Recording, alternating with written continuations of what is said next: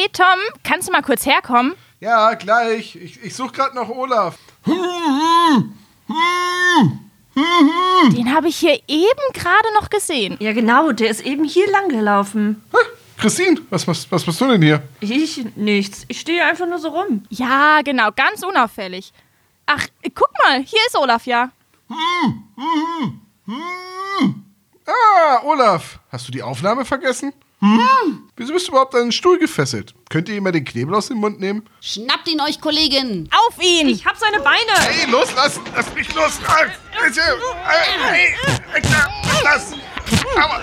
So, viel Spaß noch! Ja, macht's gut, ihr Trottel. Ja, der SSP hatte nämlich einen Wechsel in der Führungsetage.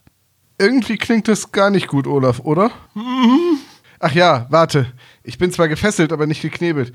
Ich nehme dir mal den Knebel raus. Ja, äh, stillhalten. Äh, äh, Hoffentlich kommen sich unsere Münder nie wieder so nah. Unsere Frauen wollen den Podcast übernehmen. Und das ausgerechnet am sechsten Jubiläum. Vielleicht kann uns Semmo ja befreien. Ja, und wo ist Sebo? Ja, moin, ich bin hier. Äh, und warum sagst du nichts? Hä, wieso? Mich hat doch keiner gesucht. Ja, und wie haben sie dich gefangen? Och, ich hinterfrage eigentlich nie, wenn Michelle mich an den Stuhl fesseln will.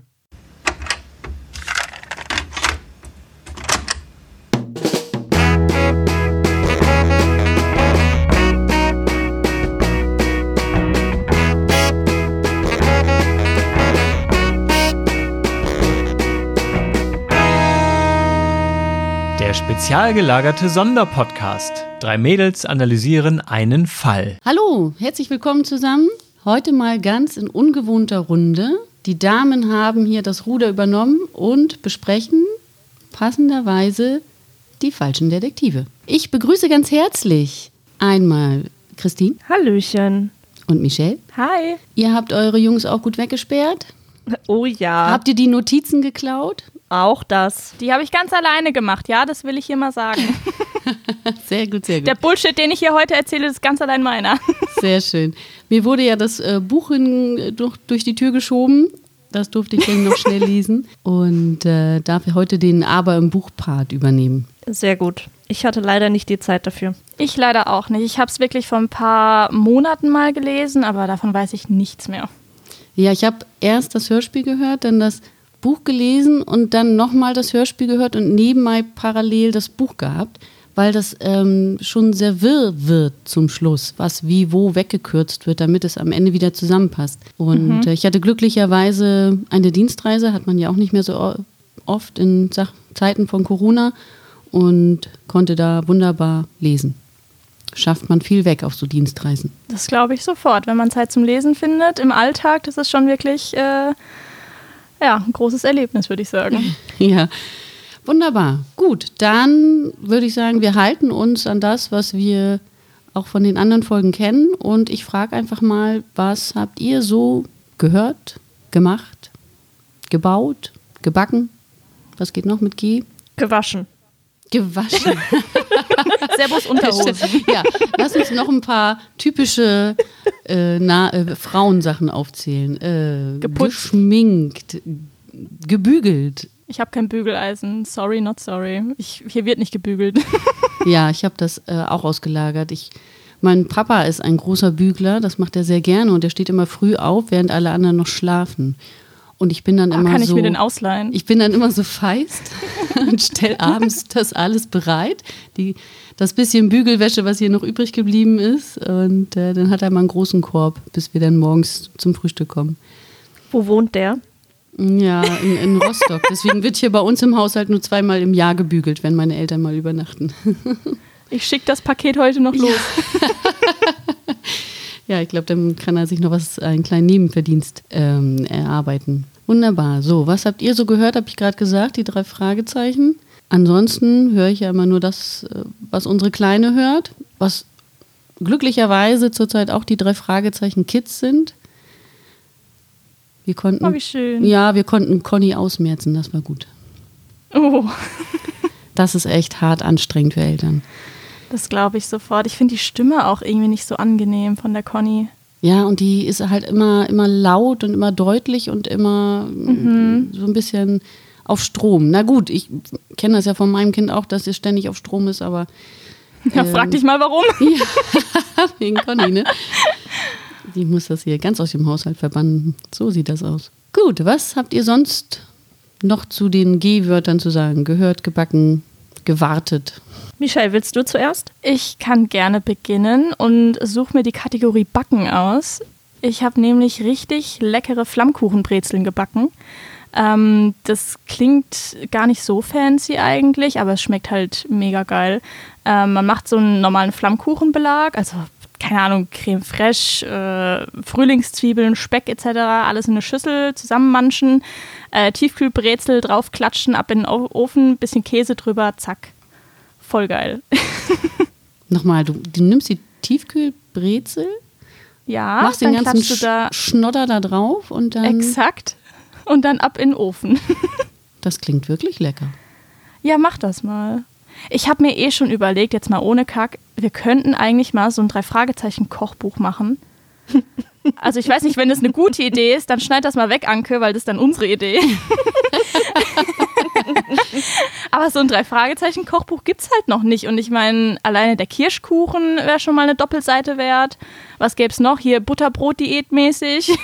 Wir nehmen die ganzen Diäten, genau. Ja, da könnte man bestimmt irgendwie was machen, oder? Die sind doch Oder häufig die- genug in irgendwelchen Restaurants unterwegs. Ja. Sogar Eben. vegan. Und aus Ja, dieser schau. Folge können wir auch was nehmen, genau. Ja, für jeden was dabei. Ich fände es super. Sehr schön. Christine, hast du auch was gebacken? Ich habe auch was gebacken. Ähm, beziehungsweise ich habe auch was gesehen. Ähm, ich bin ja früher gerne zur Tanzschule gegangen und kann mich auch immer noch fürs Tanzen faszinieren. Äh, dementsprechend gucke ich auch so eine Sendung, die auf RTL läuft. Ähm, und da ist momentan irgendwie die Influencer-Staffel, die da läuft. Also sehr viele Influencer, die dabei sind. Und unter Gesundheit. anderem auch ähm, Sally von Sally Backt.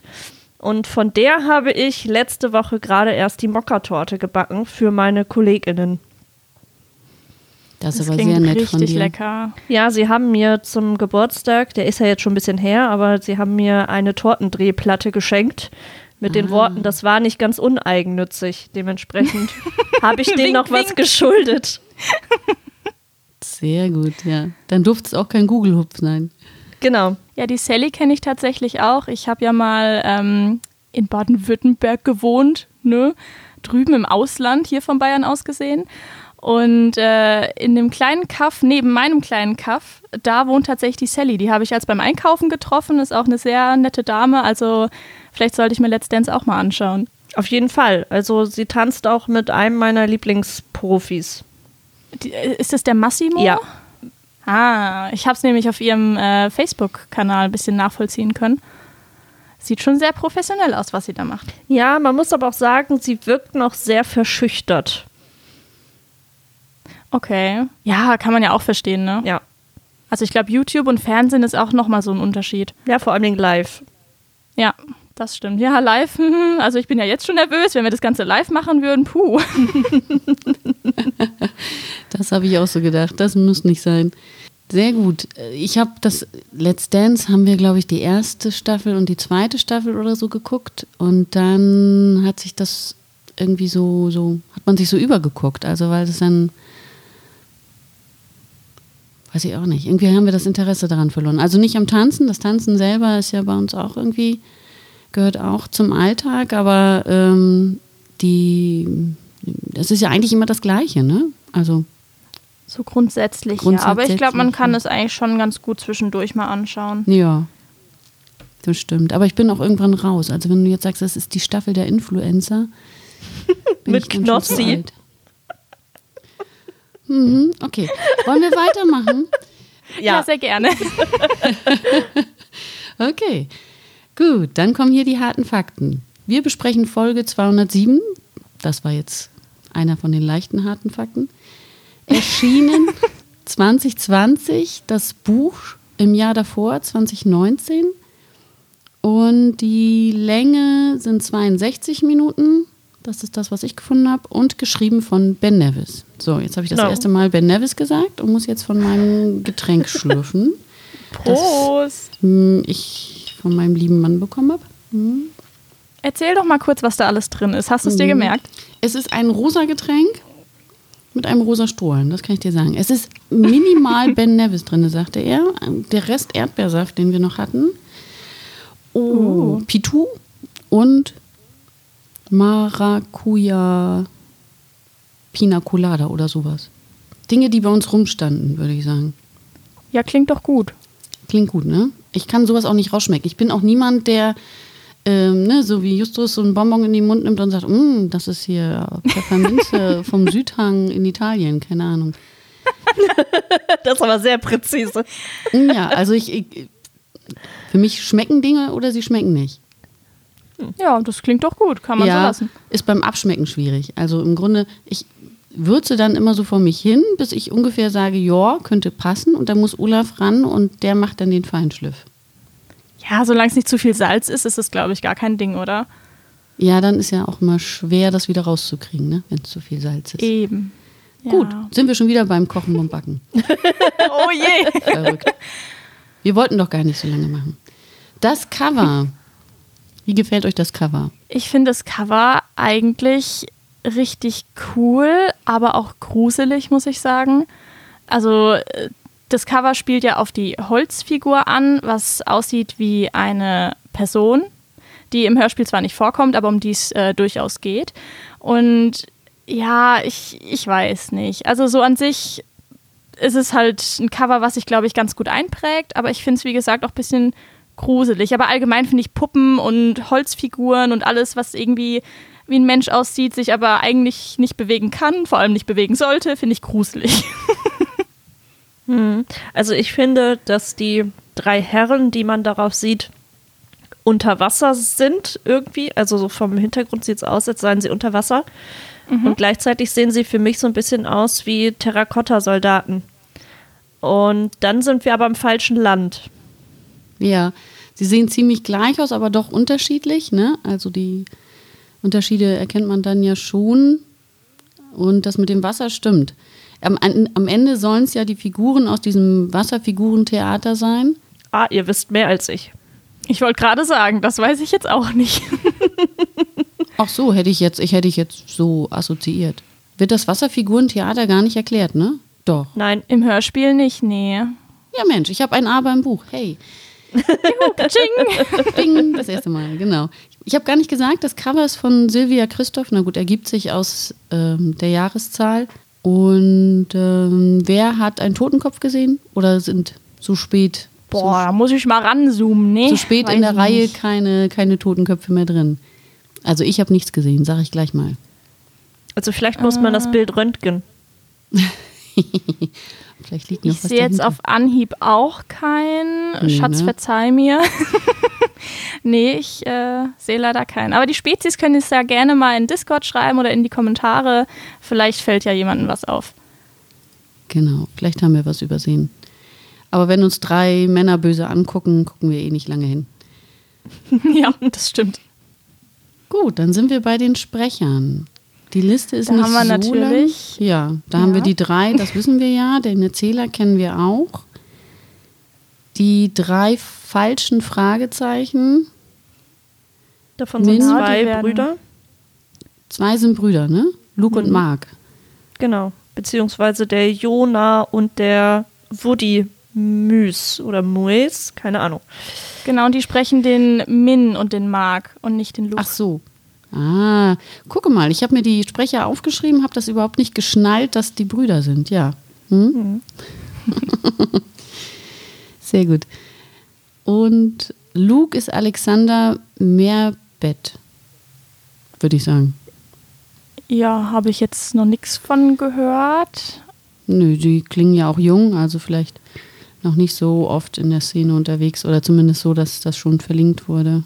Also ich konnte ähm, herausfinden, dass die alle irgendwie schon mal was mit Europa zu tun hatten, aber jetzt abgesehen von Hörspielen noch nicht so wirklich großartig in Erscheinung getreten sind. Ja, aber ich fand auch, dass sie ihre Sache ganz gut gemacht haben, ne? Also, Ja, fand ich auch. Also man merkt schon, dass sie nicht einfach vom Bordstein in Hamburg ins Studio gezogen worden sind. Das stimmt. So wie manch anderer. Aus der Fangemeinde vor der Villa rausgepickt. Nein. Gut, dann gibt's mit äh, Peter Kämpfe eine be sehr bekannte Stimme. Der hat ja sehr viel gemacht. Nicht nur drei Fragezeichen, sondern überhaupt im Hörspielbereich. Der spricht diesen Belgier. Stefan Genau. Mertens oder so. Mertens. Mertens, genau. mit, der, mit der Betonung auf, die, auf der zweiten Silbe. Der sogenannte Zwirbelbart. Ja. Ganz schräg. Im Buch ist er der, da hat er einen sehr komischen ähm, Haarwirbel hinten am Hinterkopf, der so ganz als Dreieck absteht. Konnte ich mir so gar nicht Wie vorstellen. so eine Anime-Figur. Ja, irgendwie ganz schräg. Daran haben sie ihn erkannt. Was natürlich, sie beobachten ihn ja unterwegs, natürlich meistens von hinten. Da Ja, sieht stimmt. man eher selten den Bart, aber gut, wenn Sie ihn von der Seite sehen, so ein Zwirbelbart kann ja dann schon auffallen. Die Kassiererin, Birte Kretschmer, tritt nur kurz auf. Ja, war aber auch gut von der Sprecherleistung her. Die hat das auch ganz gut gemacht. Äh, Ron Baxter oder Ron Baxter, gesprochen von Robin Brosch. Das war so Den für mich ich die cool. typische Rolle, ach, der muss was mit der Sache zu tun haben. Ja, Ja. genau. So ein kauziger Typ halt einfach. Obendrein noch der Nachbar, obendrein noch mit Hund. genau. Also, Der bringt das ja auch so ins Rollen. Ich habe nur rausgefunden oder nur schräg gelesen, er hat äh, bei King of Queens den Duck gesprochen. Das ist so das, was mir Ach, echt? Ja, hätte ich jetzt auch nicht vermutet. Oder ich bin auch niemand, der das erkennt. Ne? Ich habe ja auch Skinny und Morten nicht zusammengebracht, bis Olaf diese Seifenblase platzen ließ. und ach, das ähm, wird Serbo freuen, er hat Skeletor gesprochen. Aha. In irgendeiner Verfilmung. Muss er selber nochmal nachgucken. In Stranger Things hat er auch mitgesprochen. Oh ja. Wen hat er da gesprochen? Murray Bauman oder wie auch immer der ausgesprochen wird. Äh, okay. Sagt mir jetzt auf Anhieb nichts. Also ist wahrscheinlich ein Nebencharakter, oder? Bitte schlagt mich nicht. Ich habe Stranger Things vor langer Zeit mit dem Sebo geschaut und seitdem gefühlt alles vergessen. Also, hey. Und bei den Sopranos hat er den Pater gesprochen. Das habe ich nicht geguckt. Aber Christine, Ich ihr habt weiß, das wer es gesehen, geschaut hat. Ja, ja, wir haben's- ich, ich, ich habe es mehrmals gucken dürfen. Dürfen. Beim zweiten Mal haben wir dann nachher so einen Stammbaum und Beziehungsdiagramm aufgebaut, weil ich einfach die ganzen Italiener nicht ausein- auseinanderhalten konnte. Ich, es waren einfach zu viele Personen für mich. So würde es mir auch gehen, genau. Da bin ich dann auch raus. Und dann gerade mit den ganzen Namen. Und am schlimmsten ist es, wenn das denn Serien sind, wo pro Woche eine Folge rauskommt. Da habe ich, ich habe ja nach Gibt's das 24 überhaupt Stunden die Hälfte ja schon vergessen, insbesondere die Namen. Das ist ja nach sieben Tagen. Kann ich von vorne anfangen. Aber gibt's das wirklich überhaupt noch so in dem Format, dass Folgen wochenweise rauskommen? Ja, Weil ich kenne das nur so auf Netflix. Oh, wir haben die ganze Staffel rausgeballert. Hier, schaut. Ja, das stimmt, das stimmt. Dann kann man das schön binden. Aber die, was haben wir denn jetzt gerade? Picard ist so ein Ding, meine ich. Ist das auch auf Netflix dann? Nee. Oder? Das, Auf Prime, ne? ja, auf und die Prime, haben, genau. Und die, die haben Ah. gerne die Ausstrahlungsregelmäßigkeit, dass sie dann irgendwie jeden Freitag oder jeden Samstag dann zwei Folgen veröffentlichen. Irgendwie Okay. so. Also ich weiß, es gibt so ein paar Sachen, die wir nur stückweise gucken können, was mich dann ab und zu auch zur Weißglut bringt, weil sie natürlich sehr gute ähm, Cliffhanger machen. und dann kann ich nicht schlafen. Dann müssen wir immer noch eine Folge Friends gucken, damit ich wieder runterkommen kann. Wir haben damals, ich glaube, das hat Tom bestimmt schon mal erzählt, aber wir haben, ähm, wir wollten ins Bett gehen und haben überlegt, wir gucken noch eine Folge Game of Thrones und nehmen das Notebook einfach mit ins Bett und gucken von da aus. Und dann kam die Red Wedding. Ja. Tom ist Ja, dann noch da wieder aufgestanden, wutentbrannt. Ja, das ist schlimm, sowas. Das kann man nicht mehr. Es, das war ja früher gang und gäbe, dass man das gemacht hat. Ne? Also da war das klar. Äh, Wir sind als Heroes rausgekommen ist im Freien. Da sind wir wirklich pünktlich nach Hause gekommen von der Arbeit, ähm, haben alles vorher erledigt, damit wir diese Folge gucken können.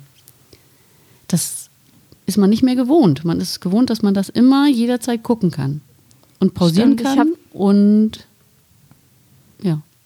Ja, stimmt. Ich habe das damals auch mit Vampire Diaries und Teen Wolf gemacht. Die kamen nämlich am gleichen Tag raus, die neuen Folgen. Und dann musste ich mich immer entscheiden, kacke, welcher Cliffhanger war für mich am schlimmsten die letzte Woche und welche Folge schaue ich dementsprechend zuerst.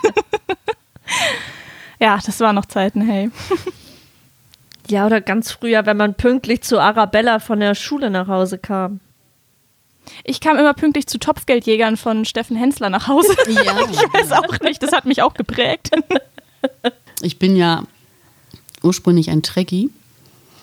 Ein Trekkie.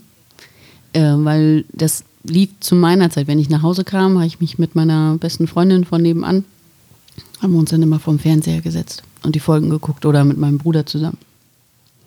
So, ich habe gerade den Ben Nevis getrunken aus dem Getränk. Der war ganz unten. Eieiei. Schnell noch einen Schluck. Genau, das war so mein Einstieg in Science Fiction. Und jetzt gucke ich gerade, wenn ich abends nochmal so arbeite oder so, dann lasse ich die alten Folgen jetzt mal so durchlaufen. Das ist schon ganz schön viel Quatsch dazwischen, ehrlich gesagt. Eieiei. Nur auszuhalten, wenn man nebenbei was macht. Ja, ich kenne das. Wenn man früher eine Serie oder irgendwas anderes total abgefeiert hat und sich das heutzutage nochmal anschaut, denkt man sich auch teilweise, ach du Kacke. Das stimmt. Wie ist es so geworden? Wie bin ich so geworden? Was ist passiert? Schlecht gealtert, jetzt- sagt Olaf immer. Wir gucken aktuell immer mal wieder äh, so ein, zwei Folgen X-Akte. Oha. Z- Zum Geht das? ersten Mal. Hm? Ach, zum ersten Mal, okay. Zum ersten Mal. Also das, Das ist, ist hart. Ähm, ist, aber es ist irgendwie ganz skurriler Trash. Aber guter Trash. Ja, Macht Spaß. Das ist gut. Schön. Dann, wenn wir denn das, wenn wir mit den Friends dann das dritte Mal durch sind, können wir nochmal Exakte reinschieben.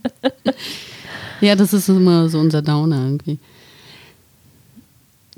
Gut, ich würde mal sagen, wir, wir gehen mal weiter. Wir sind irgendwie hängen geblieben. Äh, der, die Oma, die eine Eismaschine sucht, Im Baumarkt. Die ist so super. Und kein. Ausflugsziel. Ja, genau. Apollonia Jepsen. Ja, ist die Oma von Minninger. Aha, da kommt Ja. sie her. Hat sich auch einmal verewigt. Sehr gut. Mrs. ja, ich glaube aber auch nicht zum ersten Mal. Ja, das kann ich mir gut vorstellen. Mrs. Willard ist Daniela Ziegler. Andersrum, Daniela Zieger ist Mrs. Willard. Ja, na klar. Aber grundsätzlich ja. Ja. Wie, wie alt schätzt ihr sie nach der Stimme? Oder habt ihr es nachgeguckt? Ich habe es nicht nachgeschaut, aber ich denke schon so um die 50, oder? Ich hätte jetzt Mitte 40 getippt. Sie ist 1948 geboren. Die Ines, ist ja lass mich Mitte nicht rechnen 70. zu der Uhrzeit. 74. Danke. Genau, genau. Wow, okay. Krass. Ich habe auch das Gefühl, dass eigentlich Miss, Mrs. Willard, sie war ja verheiratet, Mrs. Willard ähm, jünger sein sollte, als sie klingt. Aber ich bin da unsicher. Kommt drauf an, was im Buch halt gesagt wird, ne? Wird sie da irgendwie noch näher beschrieben vom Äußeren? Das ist das, was ich mir so implizit dazu gedacht habe. Ähm, ich vermute, dass das genau auch gut hinkommt mit diesem 40, 50 kann ja sein, ne? Je nachdem, wie alt der Erik war, der Erik Nguyen, ähm, kann das ja hinkommen mit der Nichte. Und dann, das ist ja sowieso, je nachdem, wie alt die äh, Eltern waren und wie groß der Altersunterschied da war, ne, können ja, können ja 10 Jahre dazwischen liegen, können 20 oder 30 Jahre dazwischen liegen. Also ich glaube, das kommt schon hin. Ich war nur etwas irritiert, weil ich hatte immer im Kopf, das müsste eine junge Frau sein. Ich glaube aber, dass sie so beschrieben wird, dass die asiatischen Züge und der Zopf sie jung aussehen lässt oder irgendwie sowas. Und deswegen hatte ich das als jung abgespeichert und war irritiert beim Hören, dass sie doch etwas älter klingt. Vermutlich Okay. kommt es aber genauso hin. Also, ja, ist auch eine deutsche Schauspielerin, die sehr viel gemacht hat. Lee, Traudel Sperber. Die hat auch schon öfter bei den drei Fragezeichen mitgesprochen. Ähm, auch in den Specials tatsächlich. In Das kalte Auge, in Tödliche Regie ist halt ne, die Drei-Folge und in Sinfonie der Angst war sie auch mit dabei. Ähm, woher man sie noch so kennt, weiß ich jetzt nicht. Die Stimme habe ich nicht unbedingt wiedererkannt. Kommt sie euch bekannt vor oder wirklich nur jetzt aus den drei Fragezeichen? Ja. Also das ist, glaube ich, auch eine Dame, die sehr viel eingesetzt wird. Also ich hatte auch nur gesehen, dass sie quasi in allen deutschen Krimiserien gefühlt dabei war oder in sehr vielen deutschen Krimis. Etwa in Stahlnetz. Da haben wir es. Zing. Einmal hier. Bullshit-Bingo. Wuhu! Und DDF Bob der. Baumeister hat sie mitgesprochen. Ja, das. Puh, ist auch an uns vorbeigegangen bis jetzt. Bis jetzt, es kommt vielleicht noch. Na, wer weiß, ja. Ich habe so ein bisschen, ich habe so ein bisschen Angst vor Paw Patrol. Das ist ja nicht Oh, so das meins. glaube ich. Das sehe ich überall. Und Ja. Und das ist so Naja. schnell und laut und äh, mit ganz viel Alarm und so, naja.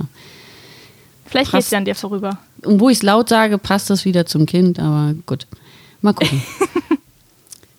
Dann habe ich als letzte Sprecherin Caroline Kiesewetter als Tilan. Tilan? Tilan, die im Restaurant, glaube ich, bedient. Genau. Ich Ja, glaube, die wird gar nicht namentlich erwähnt, wenn ich mich Ja, recht entsinne. deshalb musste ich jetzt auch kurz überlegen, warte mal, wer hat denn dann noch eine Sprecherrolle gehabt? Ja, Und ich habe die Die, äh, ganze Zeit überlegt, woher ich den Namen Kiesewetter kenne. Und dann ist mir der CDU-Abgeordnete wieder eingefallen. Aber ich glaube, die sind nicht verwandt. ich wollte gerade sagen, hast du es raus? Nein.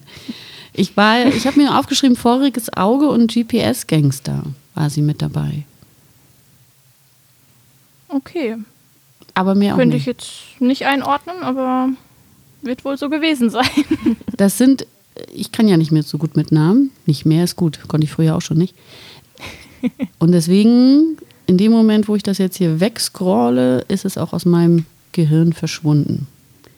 Man kann sich nicht alles merken. Nö, muss man ja auch nicht. Und zur Not muss man fragen, sage ich auch immer zu meiner Tochter. Oder den Podcast einfach nochmal hören.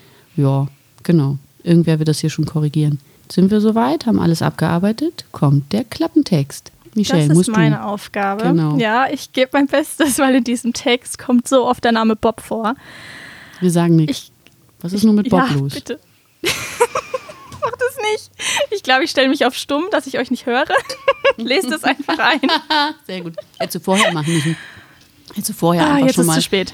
Okay, Ja. atmen wir durch. Ungeheuerlich. Drei Jungen, die noch nie zuvor in Rocky Beach gesehen wurden, geben sich als die drei Fragezeichen aus. Ganz klar, Justus, Peter und Bob müssen den falschen Detektiven das Handwerk legen. Als Bob im Baumarkt einen Jungen trifft, ahnt er noch nichts. Erst als die Kassiererin diesen Bob nennt und mit ihm über einen Fall redet, wird der richtige Bob misstrauisch. Doch die drei Jungen, die sich als die drei Fragezeichen ausgeben, sind nicht die einzigen, die ein falsches Spiel spielen. Das war's. Ja. Das war's tatsächlich, kurz und knackig. Kurz und knackig. Der Bob hat's raus. Ja, das, das sind so die ersten zehn Minuten des Hörspiels, ne? Ich wollte gerade sagen, die Baumarktszene, check. Handwerk legen, wir müssen was machen, alles klar. Und falsches Spiel von den anderen, ja. Quasi von fast Bob allen. Ne? im Baumarkt. Fehlt eigentlich nur die Oma. Stimmt. Eine mysteriöse Oma, die sich in die Kassenschlange einreiht, will die Eismaschine finden. Doch wo ist sie nur? Die Kassiererin hat keine Zeit. Wird sie jemals den Weg zur Maschine finden? Oder doch in die Barranca Road. Wunderbar, dann lass uns einsteigen. Der Baumarkt. Eigentlich müsstest Ja, du jetzt auch immer die, die äh, Szenen zusammenfassen, ne? Das macht ja Sebu auch immer so. Ja, kann ich probieren. ähm, ich sag So. mal so, ich habe tatsächlich diesmal meinen Rekord geknackt. Ich habe nicht mal im Deutsch-Abi so viele Seiten geschrieben. Ich habe 14 Seiten geschrieben. Ui, Was zur Hölle? Ich bin bei vier. nicht Und ich dachte schlecht. schon, das ich hab, ist lang. Ja, ich dachte auch schon. Ich habe hier ordentlich was aufgeschrieben. 14 Seiten ergibt das aber auch nicht. Und ich habe das Buch. Ich habe aber auch gelesen, eine sehr große Schrift und ich habe auch Ach so. Smileys kommentiert. ne? Ah, die Smileys, alles klar. Ja, die nehmen sehr viel Platz weg. Aber ja, ich gebe mein Bestes, die Szenen ähm, auch kurz und knackig wie der Klappentext, den irgendwie zusammenzufassen. Äh, wir sind in der ersten Szene im Baumarkt zusammen mit dem Bobo. Und der Bob möchte gerne einen Metalldetektor kaufen und ähm, ja, kommt aber leider zu spät, denn ein Junge vor ihm hat es bereits getan und sich natürlich den letzten gekrallt. Und äh, der Bob bekommt dann quasi an der Kasse selbst mit, als er gerade nach einem anderen Metalldetektor fragen möchte, ähm, dass die Kassiererin den anderen Jungen mit Bob anspricht. Und da wird er direkt misstrauisch. Warum eigentlich? Nee, Habe ich mich gefragt. Ach so. Naja, Bob ist jetzt auch kein seltener Name, ne? Stimmt eigentlich schon. Aber er, sie spricht ihn ja direkt darauf an, dass er Detektiv ist. Ich glaube deswegen. Das Misstrauen wird ja immer durch dieses wunderschöne Geräusch dargestellt. Dieser Soundeffekt, ne? Hätte es nicht gebraucht. Nee, das hört sich an wie irgendwas aus einem Videospiel. Das war ganz komisch. Hm, Da geht ihm so ein Licht auf. Bing. Ja, anscheinend. Denn er überlegt sich ganz schnell irgendwie einen Plan, wie er die Kassiererin unauffällig, natürlich ganz unauffällig, irgendwie ausfragen kann, wer der Junge denn jetzt gewesen ist. Und die Kassiererin ist natürlich direkt, ach ja, ich habe da so eine alte Freundin und die hat Detektive gesucht und liefert direkt äh, gefühlt die halbe Lebensgeschichte von der Mrs. Willard. und äh, genau, erzählt eben, dass die Mrs. Alice Willard eine alte Schulfreundin von ihr ist und in den Bergen am Canyon wohnt und einen verlorenen Gegenstand sucht und deswegen eben nach Detektiven gefragt bzw. gesucht hat. Da die Kassiererin die drei Fragezeichen kennt, hat sie der Mrs. Willard die eben empfohlen. Und so kommt der Bob quasi auf die ja, Idee, dass da irgendwas nicht stimmt, weil sie sind ja die drei Fragezeichen und sie sind definitiv nicht bei der Mrs. Willard ang- arrang- arrangiert, engagiert worden. Er verabschiedet sich doch auch so, ne? Na, für die drei Fragezeichen ist das ja kein Problem. Und dann macht ja Bing Bing und dann weiß man, okay, hier ist irgendwas verkehrt. Genau, da kommt direkt der Alarm durch. Genau. Im Buch beginnt es damit, dass sie ein House-Sitting machen von einem alten Lehrerbett kaputt, aber es ist auch egal. Aber der wird Dort- erwähnt. Ja, gut, sie Hörspiel. richten sich, ja, weil sie ihn dann irgendwie für die Ausrede brauchen, ne? aber da richten sie sich tatsächlich ein, unter anderem um einmal die Hausarbeit zu machen, einzigartig in Australien, das Schnabeltier. Das australische Schnabeltier, man kennt's. Das einzige Säugetier, das Eier legt. Und giftig ist. Ist giftig. Echt? Ja. Oh, aber die sind so niedlich. Kann man die gar nicht knuddeln? Das heißt, sie beißen oder wenn sie beißen, haben sie Gift? Das Oder wenn man ich sie isst. gesagt gar nicht so genau. Ich muss das wissen, Christine. Wie lange muss ich sie kochen, damit sie nicht giftig sind? Ich recherchiere. Ja, ohne Schnabel natürlich, nein. Okay, aber da müssen sie diese Hausarbeit machen, deswegen ist bei denen das Schnabeltier schon im Kopf. Und sie überlegen sich aber, dass natürlich daneben auch viel Freizeit sein kann. Und sie wollten gerne an den Strand und dazu brauchen sie den Metalldetektor, um da nach Schätzen zu suchen. So kommt es eigentlich bis zum Baumarkt. Ist alles nicht so wichtig, tut jetzt nicht so viel zur Handlung. Aber das wäre tatsächlich mal eine Tätigkeit, die die drei ähm, ihres Alters entsprechend machen. Weil so als Jugendlicher hat, kommt man schon eher auf die Idee, oh, wir gehen mal an den Strand und suchen nach irgendwelchen Schätzen mit Metalldetektor. Das wird man als Erwachsener ja jetzt eher weniger machen, ne? Ja, das ist ja rumlaufen. Ist ja anstrengend. ja, nee, das stimmt. Da, ähm, auch zusammen mit der Hausarbeit, ne? Also das ist so ein bisschen Schule, bisschen rumlaufen. Dann wären wir auch direkt in der zweiten Szene. Ähm, Bob hat Peter und Justus alles erzählt, was im Baumarkt passiert ist. Und ähm, da das Justus und Peter durchaus auch verdächtig vorkommt, machen sie sich auf den Weg zu Mrs. Willard. Die Adresse hat der Bob von der Kassiererin bekommen. Und dann wird erstmal das Grundstück schön beschrieben, wie das Tor aussieht, wie das Haus aussieht. Das ist äh, auch von einer hohen Mauer umgeben. Also ich stelle mir das wirklich wie so eine ja, typische Villa im Wald vor, eine riesengroße Mauer, so ein Eisentor davor, wie man es halt aus so Filmen irgendwie kennt, so klischee-mäßig. Habt ihr euch auch das äh, Haus so vorgestellt oder ist das bei euch ein bisschen anders? Weniger Bäume, aber ja. Ja, das hat so ein, als wenn jemand Berühmtes dahinter wohnt, ne? So ein Touch hat das irgendwie vorne schön abgeschirmt und nach hinten schön offen zum Canyon und, Genau, so ein bisschen fancy-schmancy halt einfach. und sie lesen dort das Schild. Jetzt bin ich gespannt. Ja, sprich es ruhig aus. Ja, genau, das ist äh, meine ganz große Angst. E. Nguyen. Mhm. Oder? Das ist falsch. Und Nguyen. Und das sagt ja Justus so. Deswegen Ja, ich weiß. Und ich habe mich tierisch darüber aufgeregt, die ganze Folge über. Es ist der vierthäufigste Name Ja. der Welt. Und sie wissen nicht, wie man ihn richtig ausspricht. Ich wollte das noch nachgucken, aber ich habe ja dich. Gut. Ja. Nguyen. Nguyen. Ja. Sehr schön. Also wie, wenn man in Japan sagt, ich würde gerne mit Euro bezahlen und der Japaner sagt nur Yen. So ähnlich. mit, mit einem kleinen Ü-Schwenker. Nguyen. Nur Yen, okay. Nguyen. Also, also wenn man, also man kann sich halt als Eselsbrücke wirklich denken, das G einfach aus dem Namen rauszuschreiben. ja.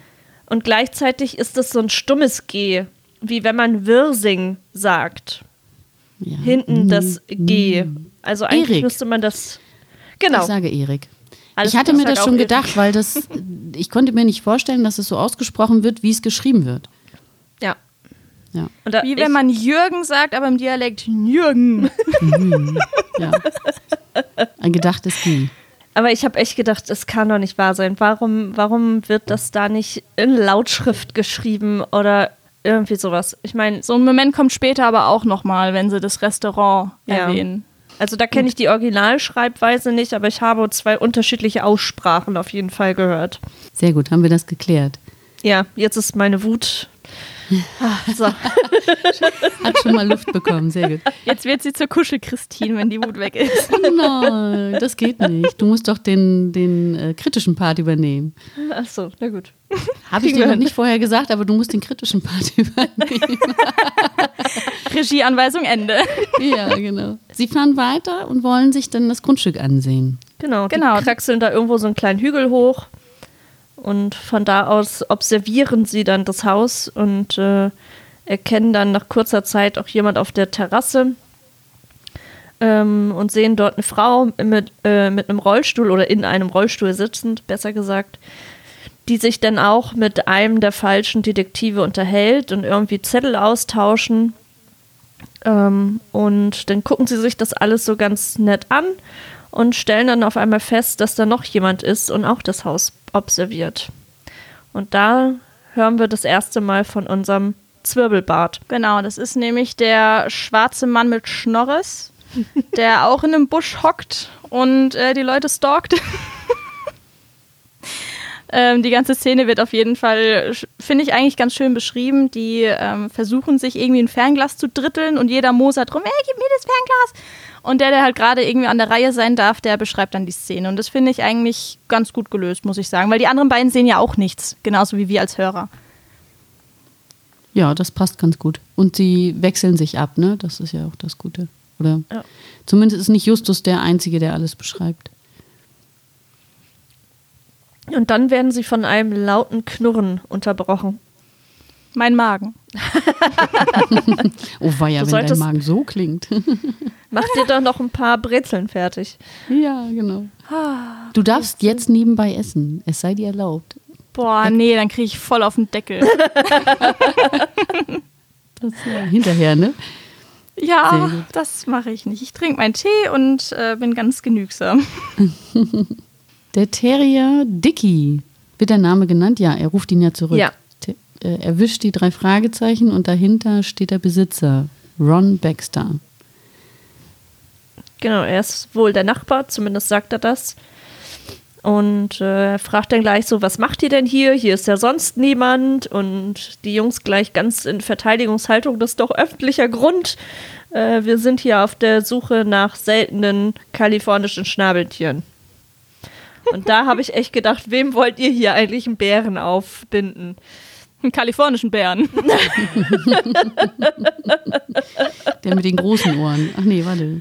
Also, Ja, Ich habe in Übersichten auch von einem Reporter gelesen, der offenbar auch schon irgendwas mit diesen Schnabeltieren am Hut hat. Deswegen gehe ich davon aus, dass Ines jetzt ja sagen kann, aber im Buch. der Reporter findet noch nicht statt, der kommt ein bisschen später.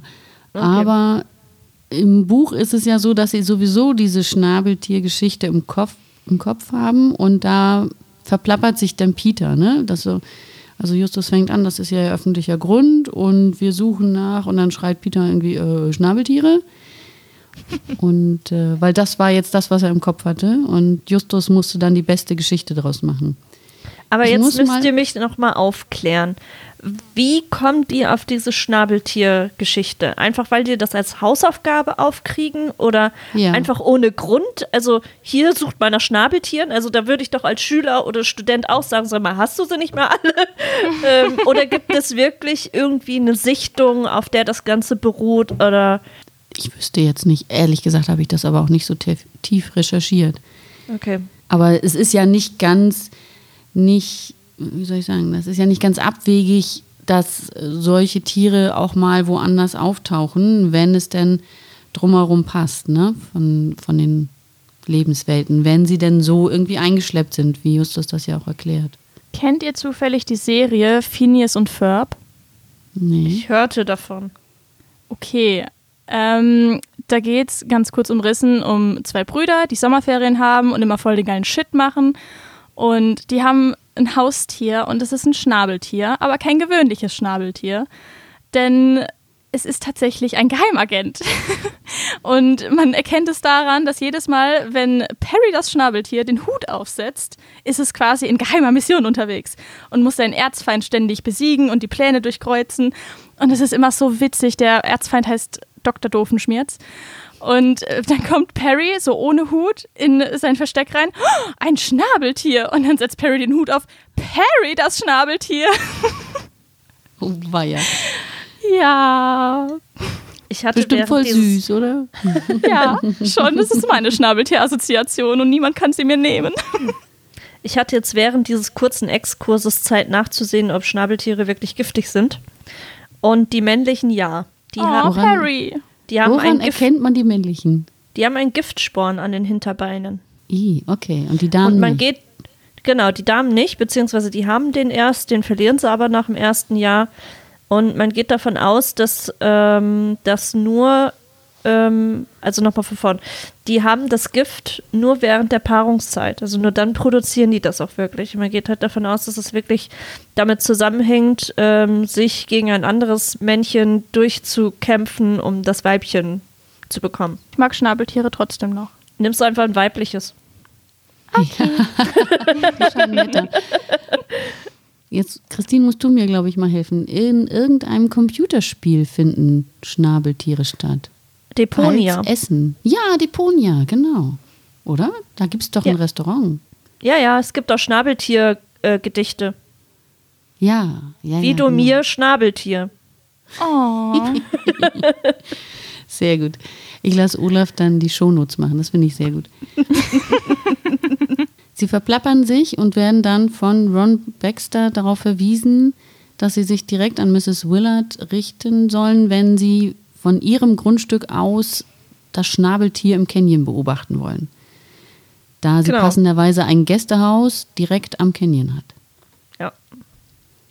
Und er streut dann nochmal schnell die Info, dass die Dame damit beschäftigt ist ähm, oder abgelenkt ist von den Geistern, die sie heimsuchen. Genau, Und- und liefert da direkt auch nochmal die Backstory zu dem Eric.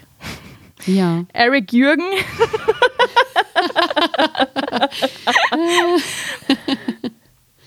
ähm, und jetzt aufhören zu lachen, weil der ist nämlich bei einem Autounfall gestorben.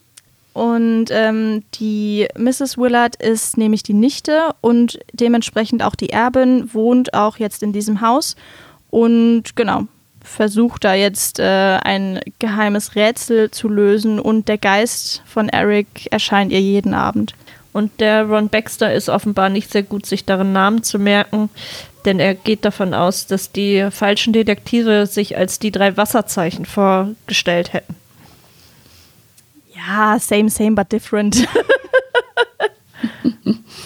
genau. Die Ausrufezeichen sind ja schon vergeben. Yay. genau, das äh, war die Szene, wo die drei erwischt werden. Die nächste Szene beginnt am folgenden Morgen. Die drei Fragezeichen verkleiden sich nämlich ganz super toll, sodass man sie auf gar keinen Fall wiedererkennen würde. Ähm, Peter setzt eine große Brille auf, wo ich mir auch überlege, okay, hat er die jetzt wirklich die ganze Zeit auf? Ja, vor allen Dingen im Haus, wie es sich gehört. Ja, ist das eine Brille, also wirklich eine Brille-Brille mit Fensterglas drin oder ist das eine Sonnenbrille? Naja, eine normale Brille wird jetzt nicht wirklich als Verkleidung helfen, oder? Äh, Weil sie auch das Gesicht verdecken soll. Deswegen bin ich mal von Sonnenbrille ausgegangen und hatte mich auch gewundert, aber wenn er halt so ein cooler Jugendlicher ist. Am besten wäre so eine. Scherzbrille mit Schnurrbart unten drunter. So eine 2019 Neujahresbrille. Sehr gut. Die blinkt dann noch hier so links und rechts. Und Ja. Ja, mit so ein bisschen. Konfetti nebendran. Ach, voll schön. Der Bob hat sich einfach einen dicken Zopf gemacht. Das, das ist so bescheuert eigentlich. Und der Justus, der hat es am besten getroffen. Äh, Da hat Peter ihm tatsächlich einen Streifen in seine Haare reinrasiert. Ich stelle mir das gerade vor. Oh Mann, der Justus, der wirkt so komplett unseriös und dann schwafelt der so gehoben daher wie immer und dann hat er einfach so einen Streifen in seinen Haaren. Du weißt doch, auf die inneren Werte kommt es an. Den Spruch habe ich mir auch aufgeschrieben, der ist ja ganz furchtbar. Wie bei einem Frühstücksei. okay. Wir hatten ja auch die Tarnnamen noch eben vergessen. Sie hatten sich vorgestellt mit Peter ist Stan, Bob ist Mickey und Justus ist Jonathan. Genau. Aus Oxnard. Ja, natürlich. Hatten wir nicht gerade erst eine Folge, wo es um Oxnard ging? Das, ja, Ich meine mich daran zu erinnern, dass es eine Alf-Assoziation gab. Da bin ich leider nicht ganz up to date, muss ich sagen. Aber ja, kann schon sein. ich höre gern die Folgen, aber sie sind natürlich in dem Moment, wo sie aus sind, auch schon wieder raus aus dem Kopf. ich habe dafür keinen Platz. Das ist einfach so. Conny lebt dort. Ja, die, genau, die ist ganz wirr. Das ist tatsächlich, ich hätte gedacht, es gibt so, Entschuldigung, ich schweife ab, aber äh, es gibt so Kinderbücher, die haben wir ganz furchtbar viel gelesen. Also wir haben so ein kleines Pixie-Buch von Elmar, dem bunten Elefanten. Ich weiß nicht, ob ihr den kennt. Oh, ja, den kenne ich auch aus meiner Kindheit. Ganz süß, äh, hat eine schöne Länge zum, zum Schlafen gehen und das haben wir so runtergerockt. Also da, das haben wir so oft gelesen, dass das kann ich mit Augen zu, dachte ich dann. Jetzt war es ein halbes Jahr weg, haben wir wiedergefunden, wieder mit in den Stapel gelegt, ähm, ans Bett. Und dann habe ich gedacht, ach hier, komm, das kann ich ohne Brille lesen, im Halbdunkel, kein Problem. Kennen ja alles auswendig? Nee. Das ist schon so wieder überschrieben worden von, hast du nicht gesehen, Hotzenplotz und drei Fragezeichen jetzt. Aber gut, da, jetzt geht es um mein Gehirn, da- das ist ja nicht Thema. Noch nicht. noch nicht. Lass es uns nutzen, solange es noch klappt. Ja, das Dann waren nutze deren, es mal, genau. Waren, das waren deren Tarnnamen, die wollte ich mal eben nicht vergessen. Damit stellen sie sich ja dann am nächsten Tag vor. Und das finde ich auch lustig. Sie klingeln dann ja am Tor und sie sagt dann, kommt rein, immer der Auffahrt nach. Wo man dann Ja, schon denkt, sonst? was ist das für ein riesiges Anwesen? Also, dass man eine Wegbeschreibung braucht. Ich meine, vielleicht ist aber das so, ein, so eine gebogene ähm, Auffahrt und das läuft über um so ein, so ein riesiges Gestrüpp drumherum. Also das ist bestimmt kein Gestrüpp, sondern ein ganz wunderschönes Gestrüpp und so einer kunstvollen Figur geschnittenes. Ich habe keine Ahnung, aber äh, das verdeckt dann schon das halbe Haus. Ah, man kennt sie ja, die Auffahrten, die ins Nichts führen und das Gebüsch, wodurch es dann zum Haus geht. Das habe ich dann auch so gedacht, ja. Okay, ich laufe immer über den Rasen. Verrückt. Ja, also man muss dann auch mit dem Auto vorfahren, das ist wichtig. Aber wir sind ja auch in Amerika. Das stimmt. Geht's ja nur mit Auto. Gut, Cool, dann ja. macht aber nicht Mrs. Willard auf, sondern der falsche Bob macht die Tür auf, oder? Ähm, Ob es Bob war, ich- bin ich mir jetzt nicht sicher. Ich Fall glaube, es ist der falsche denen. Peter. Weil da wundert sich der Peter doch, ähm, dass der falsche Peter Asiate ist. Nee, das ist drinne, da steht. Jetzt bringe ich alles durcheinander. Sie gehen ja rein und äh, äh, Alice sagt ja, bitte nach hinten durch, ne, weil sie da hinten mit dem Rollstuhl sitzt. Und ich meine, neben ihr steht der falsche Peter. Und dann kommt es zu diesem, zu diesem Wortwechsel zwischen den Peters. So wichtig Ja, ist es, glaube ich, aber auch. Nö, ist Nee, egal. sie sind auf jeden Fall im Haus und äh, der falsche Bob, Peter und Mrs. Willard sind da. ja, sie stellen sich vor und schwatzen ihr das Gästehaus ab. Genau, also sie findet die Jugendforscht-Aktion total super. Sagt auch, ja, ich habe ja dieses Haus hier geerbt, das ist ganz schön teuer. Ähm, und wenn dann hier Forscher wohnen wollen, dann kann ich die ja voll abzocken und dann, also das hat sie so nicht gesagt, aber das habe ich, Ja, doch eigentlich schon. hab ich so aus, aus den Zeilen so dazwischen entnommen. Ähm, dann kann sie ja das Gästehaus vermieten und so. Ähm, und dann kriegt sie ja wieder ein bisschen Geld rein und dann kann sie ja sich das Haus vielleicht doch leisten. Ja, ich meine, wird man es anders machen? Vermutlich nicht. Nö. Wenn man, wenn man die Chance hat, so ein Anwesen zu behalten, versucht man es, ne, glaube ich. Wobei man natürlich nicht weiß, wie sie lebt. Also, wenn sie jetzt irgendwo Ja. so eine kleine Butze nur hat, okay. Wenn sie aber selber auch irgendwo ein freistehendes Häusel hat, das schön eingerichtet ist und auf ihre Bedürfnisse abgestimmt ist, Aber sie ist ja nur kurzzeitig in diesem Rollstuhl, nur temporär. Das habe ich eben nicht ganz verstanden. Die hat sich ja ihre Knie verletzt bei einem Fahrradunfall, glaube ich, Mhm. und ist seitdem an den Rollstuhl gefesselt. Ist das temporär oder ist das Ja, seit der OP.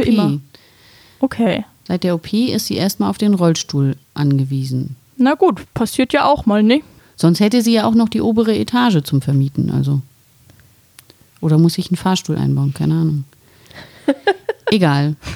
Tut jetzt nicht zur Sache. Auf jeden Fall finden sie sich sehr sympathisch. Ähm, die drei Fragezeichen bekommen das Gästehaus und sie erzählt auch noch ein bisschen was, ne? Zu- Ja. Genau, sie erzählt nämlich vom Eric, ähm, dass er eben, was wir schon wissen, bei einem Autounfall ums Leben gekommen ist. Ähm, streut dann noch ein paar Zusatzinfos ein, dass er wohl in Long Beach unterwegs war und ähm, auch ein kleines Fastfood-Restaurant besaß. Ähm, das wird im Hörspiel, glaube ich, ausgesprochen als Sinfo oder so. Ähm, ich habe das tatsächlich mal gegoogelt, weil ich wusste, es wird auf jeden Fall anders ausgesprochen. Nur wie war ich mir nicht ganz sicher.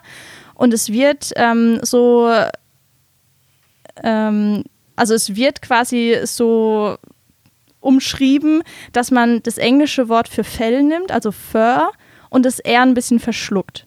Also soll das quasi Sin fur heißen. So ungefähr hätte ich es jetzt ausgesprochen, ganz dilettantisch. Ja. Kann sein. Ist halt ein vietnamesischer Name, ne, würde ich sagen.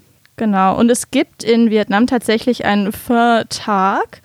Das ist der 13. Dezember. Und das finde ich eigentlich ganz cool, dass es einen eigenen Tag für ein Gericht gibt. Haben wir sowas auch in Deutschland? Gibt es irgendwie einen Weißwursttag in Bayern, von dem ich nichts weiß oder so? Dazu Der müsste sich ja ganz Deutschland. Ja, ich wollte gerade sagen, müsste sich ganz Deutschland auf ein Gericht einigen, das zu Ehren ist, aber Pommes. das, das endet ja an der Weißwurstgrenze. Am Weißwurst-Äquator. Genau. Gut. Ja, auf jeden die- Fall. Ja, da erzählt sie auch schon von ihrem Unfall. Nee, nee, Quatsch, von dem Unfall von Erik, dass er in Genau. Long Beach war, ne? Jetzt aktuell als Geist erscheint. Das kitzeln sie noch so raus.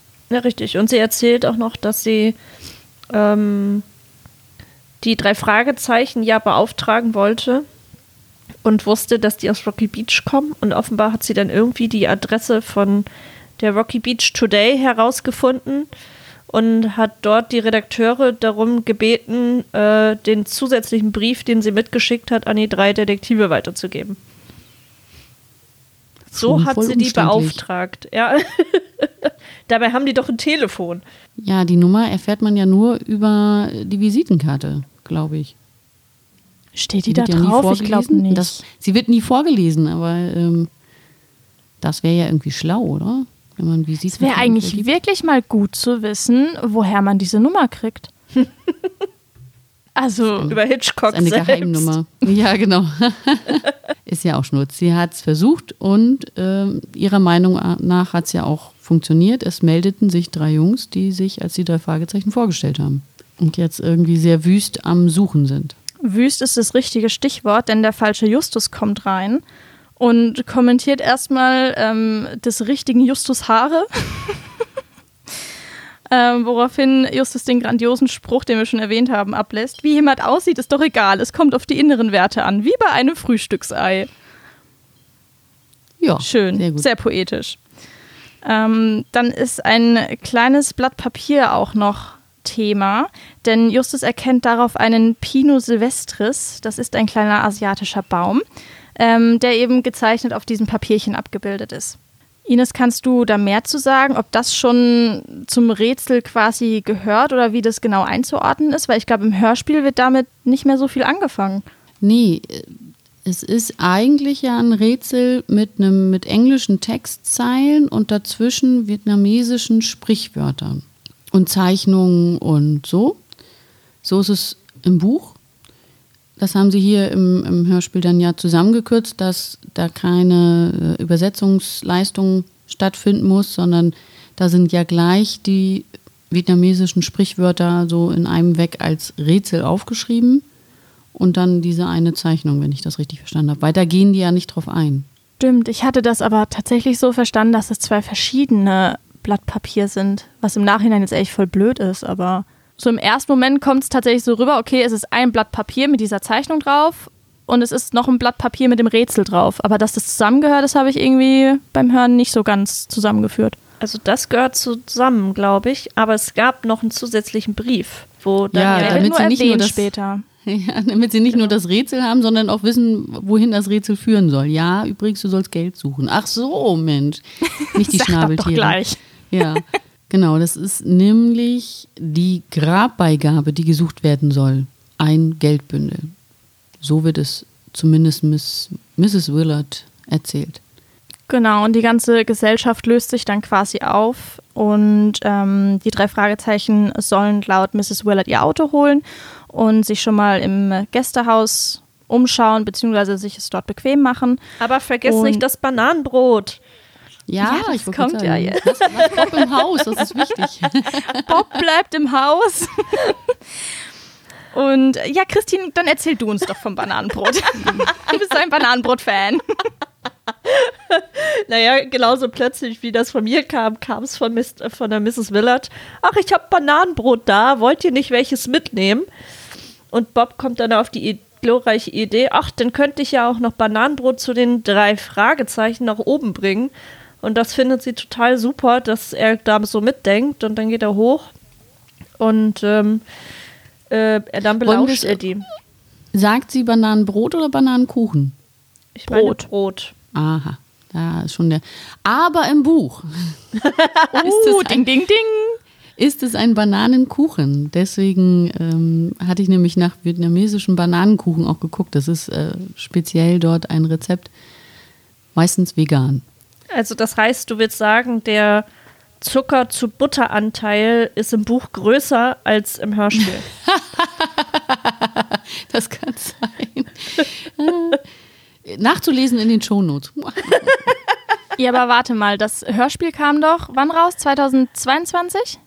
20? 20. 2020? 20. Das war doch fast Corona-Zeit und während Corona Ja. war doch Bananenbrot sowas von der Shit. Also vielleicht Ja. wollten die einfach ein bisschen hip sein und mit dem Flow gehen und dachten sich, ah, Bananenkuchen kennt doch keine Sau, also machen wir Bananenbrot raus. Hast du gerade Genau, ich- Flo und Ben Nevis in einem Satz gesagt? Yeah. Ja, schon wieder beim Bullshit-Bingo und Kreuz. ähm, ich hatte dazu gelesen, es sollte eine Record-Release-Party geben hier in Bremen im Schlachthof. Da waren wir ja auch mal zusammen bei einer Folge. Und die musste wegen Corona verschoben worden. Nee, die wurde abgesagt komplett. Und dafür wurde eine kleinere Veranstaltung initiiert irgendwie. Das habe ich jetzt auch nicht weiter verfolgt, weil das ist ja vorbei und vergangen. Und wir hatten unsere Record-Release-Party damals vor fünf Jahren oder so im Schlachthof. War es Kammer der Rätsel? Ich überlege gerade, doch fünf, fünf Jahre kommt gut hin. Sechs? Fünfeinhalb? Aber es war Irgendwo Kammer der dazwischen. Rätsel, oder? Vielleicht. Es war sehr gemütlich. Ich kann es dir nicht sagen. Ich weiß, dass die Jungs sich gemeldet haben, als es darum ging, dass äh, wieder was eingesprochen wird, aber nicht genommen wurden, weil wir zu hoch saßen. Oder nicht im, im Blickfeld oder genau beschienen von, oder nicht, nicht beschienen von zwei Lampen, sodass wir im Dunkeln saßen. Ich kann es dir gar nicht sagen. Ja, wir saßen recht weit am Rand, ne? Ja. Gut, wir sind schon wieder abgeschwiffen hier. Das- Abgeschwofen. Äh, abgeschwofen, genau. Bananenkuchen, Bananenbrot. Bob ist so nett und bringt den anderen ein paar Stücke davon. Dabei sieht er einmal den äh, berühmt-berüchtigten Beistelltisch, der auch als Totentisch dient. Ähm, darauf steht allmöglicher Schnickschnack und eben auch ähm, eine Holzpuppe, die auch für das Cover herhalten musste, die wir ja schon beschrieben haben. Ähm, dabei belauscht er natürlich auch die falschen drei Fragezeichen und bekommt mit, dass Justus, in Anführungszeichen Justus, eigentlich Luke heißt. Und äh, die unterhalten sich über die richtigen drei Fragezeichen. Und äh, währenddessen wird Bob tatsächlich auch von Peter erwischt, also vom falschen Peter erwischt und äh, unsanft, unsanft in den Raum geschubst. Und äh, so grundsätzlich kabbeln die sich einfach nur ein bisschen, bevor die Mrs. Willard sie wieder ruft und beziehungsweise fragt, was denn da eigentlich los sei. Ich habe mir an der Stelle übrigens die Frage gestellt, die geben sich für jemanden aus. Wie wenig müssen die sich mit den echten drei Fragezeichen auseinandergesetzt haben, dass die die so dermaßen nicht erkennen? Ja, man muss Es sie ja zumindest mal gegoogelt haben, ne? Und Ja, es hieß im Buch, dass die drei Fragezeichen in den letzten Jahren versucht haben, oder in den letzten Jahren zuletzt versucht haben, nicht mehr mit einem Foto in den Zeitungen aufzutauchen. Aber Sodass- Mrs. Willard findet ziemlich schnell was. Ja, wird dann ist vielleicht ein, älterer Artikel. Auf jeden Fall hat da Bob noch kurze Haare und konnte sie noch nicht zum Zopf binden. Irgendwie so. Ja, verstehe ich auch nicht. Ähm, hätte man vielleicht unterwegs äh, ja irgendwie schon mal nachgucken können mit dem Handy, aber die waren da jetzt ganz straight on vorgefahren und haben einfach angefangen loszusuchen.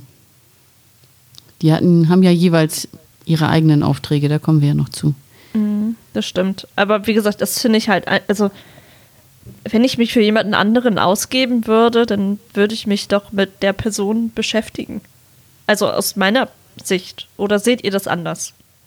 Nee, ich sehe das genauso. Also Recherche auf jeden Fall und zumindest mal schauen, okay, was sind so die Charaktereigenschaften desjenigen, für den ich mich jetzt ausgeben möchte, weil sonst fällt man ja total aus dem Bild. Ich glaube, deren einziges Glück ist es tatsächlich, dass die Mrs. Willard ihrer ähm, Freundin so sehr vertraut, weil die gesagt hat, ja, das sind gute Jungs, die kannst du engagieren ähm, und dass sie selbst absolut gar keine Ahnung hat von den echten drei Fragezeichen.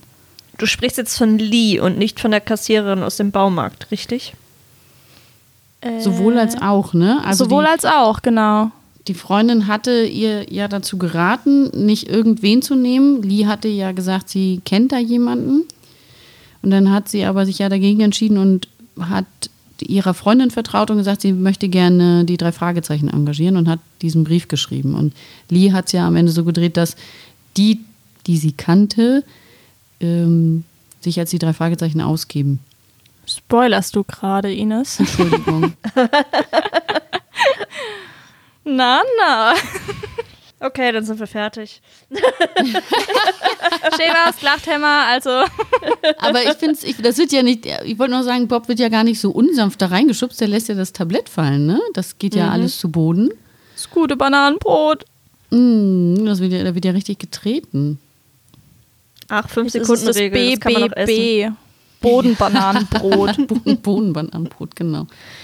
Das stimmt. Bruch. Oh, ja, also auf jeden Fall kann er sich dann da ja wieder rausreden und ähm, Lee kommt. zusammen mit Justus und Peter, genau. Ja, und Lee sagt gleich, ja, wir, wir müssen uns gleich nochmal unterhalten und ähm, so wirklich viel passiert da auch nicht. Sie erklärt noch, dass ähm, sie die Jungs mit ihrer Schlüsselkarte reingebracht hat.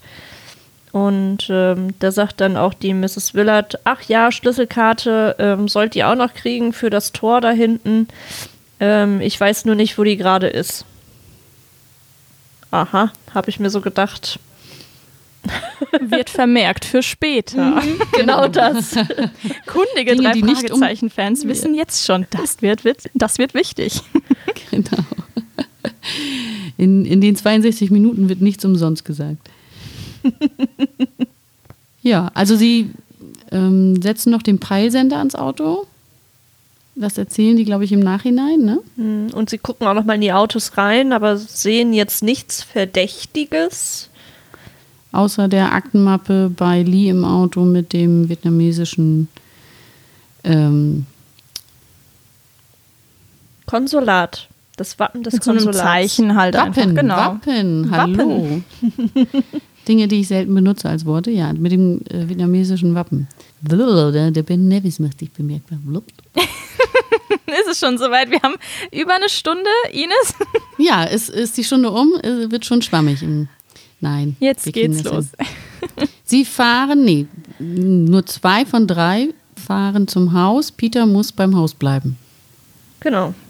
Der soll sich das Ganze nochmal anhören und der bekommt dann mit, äh, dass Lee gleich erstmal die drei Fragezeichen in Anführungszeichen äh, zu sich holen lässt und die sollen erstmal Bericht erstatten.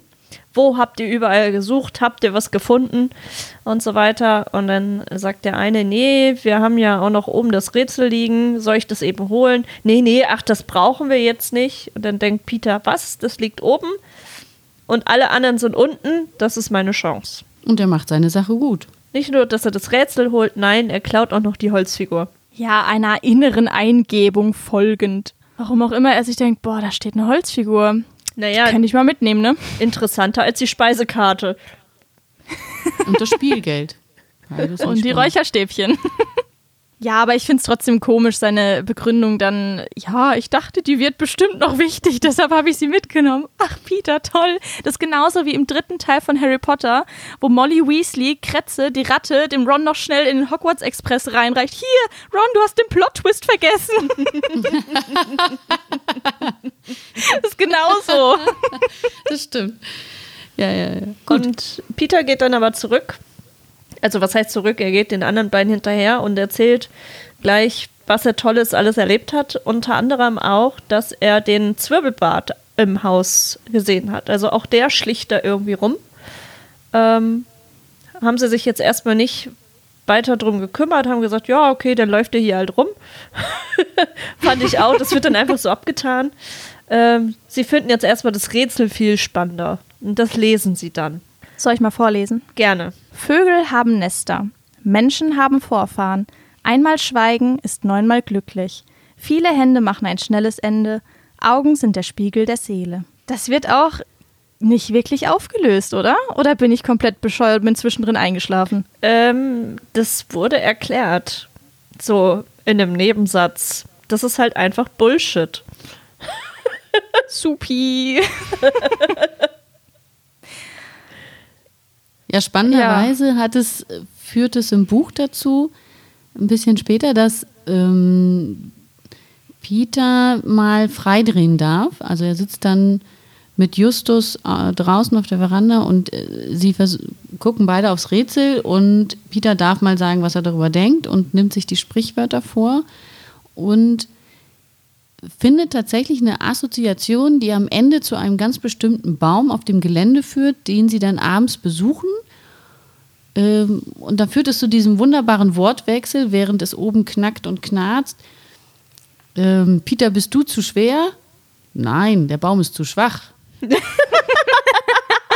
und dann plum plumpst er runter. Chuck Peter Norris. Genau, es äh, war ganz, ganz nett. Also das war ganz schön zu lesen, weil ähm, Peter nicht immer nur so der Dummi und, und Macher ist, sondern sich wirklich mal so Gedanken dazu gemacht hat, was führt zu wem und wohin, was könnte die Assoziation sein. Justus sitzt, äh, spricht immer mal so dazwischen, ach na ja, das ist jetzt aber vielleicht ein bisschen weit, aber meinst du, das kann ich mir gar nicht so vorstellen, aber im Grunde führt es tatsächlich irgendwie so halbschlüssig zu diesem Baum. Fand ich mal ganz schön. Also das kommt im Hörspiel nicht so raus, dass die drei ähm, in, im Buch sehr mm, ja, auf, einer, auf einer Augenhöhe arbeiten.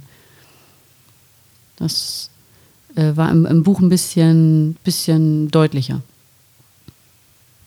Aber egal. Also sie, sie lesen das Rätsel, finden das Bullshit und äh, können damit nichts anfangen. Ja. Und jetzt Genau. kommt wieder eine Stelle, wo Skeptikerin Christine denkt, äh, wie kann das denn funktionieren? Und zwar geht der Peilsender am Wagen der falschen Detektive los. Der ist mit dem Anlasser gekoppelt. Genau das habe ich mich Das auch ist ein. Smart-Peilsender. Mit, mit Bewegungsmelder, sobald er Der sich hat WLAN. bewegt. Ja, aber das ist, darüber habe ich auch nachgedacht, ob das irgendwie GPS gekoppelt ist oder so. Aber das wäre ja auch voll dumm. Dann suchst du das Auto und nur weil es stehen bleibt, kannst du es nicht wiederfinden. Also irgendwie hakt es da bei der Logik. Ja, also auf jeden Fall springt das äh, Signal erst an, als sie sich bewegen. Ne? Ja. Ja, Führt dazu, dass sie jetzt ins Auto springen. und das, den Wagen verfolgen. Und recht schnell feststellen müssen, dass da eigentlich nur der falsche Peter drin sitzt, der dann zu einer Parkbank fähr, fährt und sich da hinsetzt und ähm, dann der Zwirbelbart dazu kommt. Und die scheinen sich sehr angeregt und aufgeregt zu unterhalten. Und ähm, man hört nur so ganz, ganz leise im Hintergrund, dass der falsche Peter irgendwas vor den anderen finden soll und wird dann im gleichen Atemzug von dem Schnorresmann auch noch bedroht. Ähm, daraufhin fährt der falsche Peter wieder weg und äh, der Belgier, wie wir später wissen, ähm, steigt in ein Taxi und fährt dann ebenfalls weg. Ich war mir übrigens bei der Stelle nicht sicher, ob er wirklich gesagt hat, es geht um eine Menge Holz. Was natürlich doppeldeutig ist. Aber ich glaube, dass er das ganz am Anfang, wo der Ton noch deutlich leiser ist, äh, gesagt wird. Jetzt, wo du es sagst, habe ich es auch so ein bisschen im Ohr. Ich habe es mir nicht aufgeschrieben, aber könnte durchaus sein. Das wäre natürlich ein feines Detail. Mhm, an, also die, das erste Mal davon gesprochen wird, dort eine Menge Holz. Dann kann ich Genau. mich ja doch noch auf meine Ohren verlassen. Ines aber nicht mehr auf ihr Gehirn. Also Nee, genau. Wir tun uns zusammen. Da ist doch auch eine Sirene im Hintergrund die ganze Zeit, oder? Oder irgendwie so ein. wüsste ich jetzt nicht. Immer noch der Peilsender Oder- vielleicht? Es wurde bei den Nachbarn eingebrochen. Nee, keine Ahnung. Also eine Sirene habe ich jetzt nicht im Kopf, aber ich muss auch gestehen, ich habe ähm, diese Woche Lehrgang und der ist manchmal nicht allzu spannend. Also habe ich mir, da ich ja lange Haare habe, hihi, ähm, den Kopfhörer ins Ohr gesteckt und währenddessen die Folge vorbereitet. So Da kann es natürlich sein, dass mir ein paar Details entgangen sind. Aber dafür haben wir ja Christins Luchsohren. Haha, Christine, jetzt bist du Ich dran. gebe mir Mühe. Ja, also wenn sie dann schon mal da in der Stadt sind, dann überlegt sich Justus, ja, dann können wir auch noch ins Restaurant gehen und lecker essen. Nee, also das Restaurant von Erik ist wohl direkt um die Ecke und da wollen sie dann mal hin. Er hat da so eine Ahnung. Wie Peter mit der Holzfigur. genau. Und äh, da gehen sie dahin und die Kellnerin beziehungsweise ehemalige oder noch immer Managerin erzählt dann, äh, dass Erik eben von der Straße abkam und gegen einen Baum prallte, ähm, weil er wohl zu schnell gefahren sei. Also er sei irgendwie noch im Hafen von Long Beach gewesen und sei schon spät dran gewesen, um im Restaurant zu sein und hätte sich deswegen so beeilt. Sie könne sich aber nicht erklären, warum er noch kurz zu Hause gewesen sei. Genau, und das war auch so grundsätzlich schon die ganze Szene. Einfach nur, dass wir den Unfall nochmal so ein bisschen detaillierter geschildert bekommen. Dann fahren die wieder heim, also ins Gästehaus. Es ist mittlerweile auch schon Abend und sie besprechen sich auf der Terrasse, wo wieder so ganz komische Soundeffekte dabei sind. Also habe ich mir extra vermerkt, die, se- ach, die hören sich einfach ganz, ganz komisch an immer. Und in dem Moment sehen sie dann auch ein Blitzen und ein Leuchten an dem Fenster von der Mrs. Willard. Und Peter, der Schisser, will natürlich nicht zum Geist. Das heißt, äh, Bob und Justus brechen alleine auf zum Haupthaus. Und Mrs. Willard kommt ihnen auch direkt entgegen und berichtet von der Erscheinung. Und ähm, Justus ist dann ganz kryptisch und sagt, ah, ich kann mir schon vorstellen, wer da dahinter steckt. Ja. Und eigentlich, nur ist es hier an der Stelle jetzt anders geschnitten, erzählt er es ja auch der, direkt danach. Nur in der Zwischenzeit passiert halt was anderes bei Peter. Genau, ich muss nur aufpassen, dass ich, wir haben jetzt hier so ein paar Sachen aber im Buch. Wenn ich die jetzt aber erzähle, kommt alles durcheinander. Das machen wir zum Schluss. Also Peter, der Schisser Sean, bleibt im Gästehaus zurück und ähm, hört aber auf einmal ein Knarren im Haus selbst. Er hadert natürlich mit sich, weil er total viel Angst hat vor dem, was da jetzt im Haus vor sich gehen kann. Ähm, überwindet sich allerdings doch, geht ins Haus rein und dann weiß ich nicht, Ines, wie wäre das denn, wenn du so kurz vorm Einschlafen wärst und in dem Moment würdest du die Szene hören wie wäre da so dein Befinden? Die Szenen sind gar nicht mein Problem. Mein Pro ja, obwohl, das ist ja schon ein ordentlicher Cliffhanger, ne? Irgendwie, die stehen sich dann gegenüber. Aber ich habe, äh, wenn es so laut wird, wenn die dann Genau. so rumschreien oder so, das, das finde ich sehr anstrengend. Oder so, so sehr anstrengend reden. Bei der bedrohten Ranch ist das, glaube ich, wo ja erstmal die Prügelei vor der Schule stattfindet. Und äh, das finde ich, das finde ich mega anstrengend. Obwohl es ja so inhaltlich nicht, nicht so laut ist, aber dieses Nein, er kämpft aber weiter, ein hm, hm, und ha, ha. also das ist so anstrengend gesprochen. Und damit, äh, damit kann ich, kann ich nicht arbeiten. Also ich finde die- nicht einschlafen. Ich finde da generell die früheren Folgen äh, zum Sch Einschlafen ein bisschen schwieriger, weil wenn geflüstert wird, wird wirklich geflüstert und wenn sie laut rufen, dann rufen sie wirklich laut. Also du hast da wirklich solche Lautstärke-Unterschiede, dass das zum Einschlafen echt doof ist. Ja, die hasse ich, die Folgen, wenn, wenn Flüstern wirklich Flüstern ist. Also dann muss man es wirklich auswendig können. Oder das, ähm, zumindest kann ich jetzt in den letzten viereinhalb Jahren ganz gut einfach tot ins Bett fallen. Dann ist es egal, was da noch läuft. Genau. Aber ich, ich weiß, was du meinst. Das, äh, damit konnte ich auch gar nicht einschlafen. Mussten wir auch immer wechseln. Ja, also den Jumpscare fand ich auch ziemlich krass. Da habe ich noch mal kurz überprüft, ob meine Kopfhörer auch wirklich leise eingestellt sind, nicht, dass die Lehrkraft vorne was mitkriegt. äh, auf jeden Fall ringt Peter dann mit dem Peter und nachdem sie sich erkannt haben, ach, das ist ja gar kein Einbrecher, äh, reden sie über Schnorresmann. Und äh, der falsche, ich will den nicht Zwirbelwart nennen, ich finde Schnorresmann viel besser. Wie gesagt, Ben Nevis, ich bin hier. Im Buch äh, taufen sie ihn Haubentaucher, weil er Warum immer so das? auf und ab taucht und weil er ja eigentlich keinen Zwirbelbart hat, sondern halt so einen komischen Wirbel auf dem Kopf. Ah, okay. Aber ich finde Schnorresmann auch gut. Aber haben Haubentaucher nicht auch so einen lustigen Bart? Ich, ich müsste jetzt googeln. Lass uns nicht davon äh, abbringen. Also, Schnorresmann ist Thema. Genau. Und äh, allgemein reden sie jetzt über alles Mögliche und der echte Peter gibt sich tatsächlich dann auch als Ermittler zu erkennen, wo ich mir denke, why? Tell me why. Weil er nicht so gut lügen kann. Ja, Das wollte ich am anscheinend Anfang nicht. noch sagen. Beim, beim Ron Baxter, als sie oben auf dem Hügel erwischt werden, geht das ganz schön gut von der Zunge, ne? Deren Lügen. Das ist sonst schlimmer. Ja, aber da bullshitten ja auch Justus und Bob vor sich hin und Peter sagt da, glaube ich, nicht so viel zu. Genau, der, der darf nicht. ja, aus der, diesem der Grund. nie an den Lügendetektor. Das siehst du dem immer an. Auf jeden Fall bekommt der echte Peter jetzt die Karte der falschen drei Fragezeichen gereicht. ja, Ist oh Gott. Wer will die Ehre haben? Ich, ich, Ja, bitte. Die drei Detektive. Mit uns an ihrer Seite gibt es nie mehr eine Pleite. Justus Jonas, der Boss. Peter Shaw, erster Assistent. Bob Andrews, zweiter Assistent. So geil, oder? Super. Würde ich mir direkt drucken lassen, so als äh, Scherzartikel von den drei Fragezeichen. Super witzig.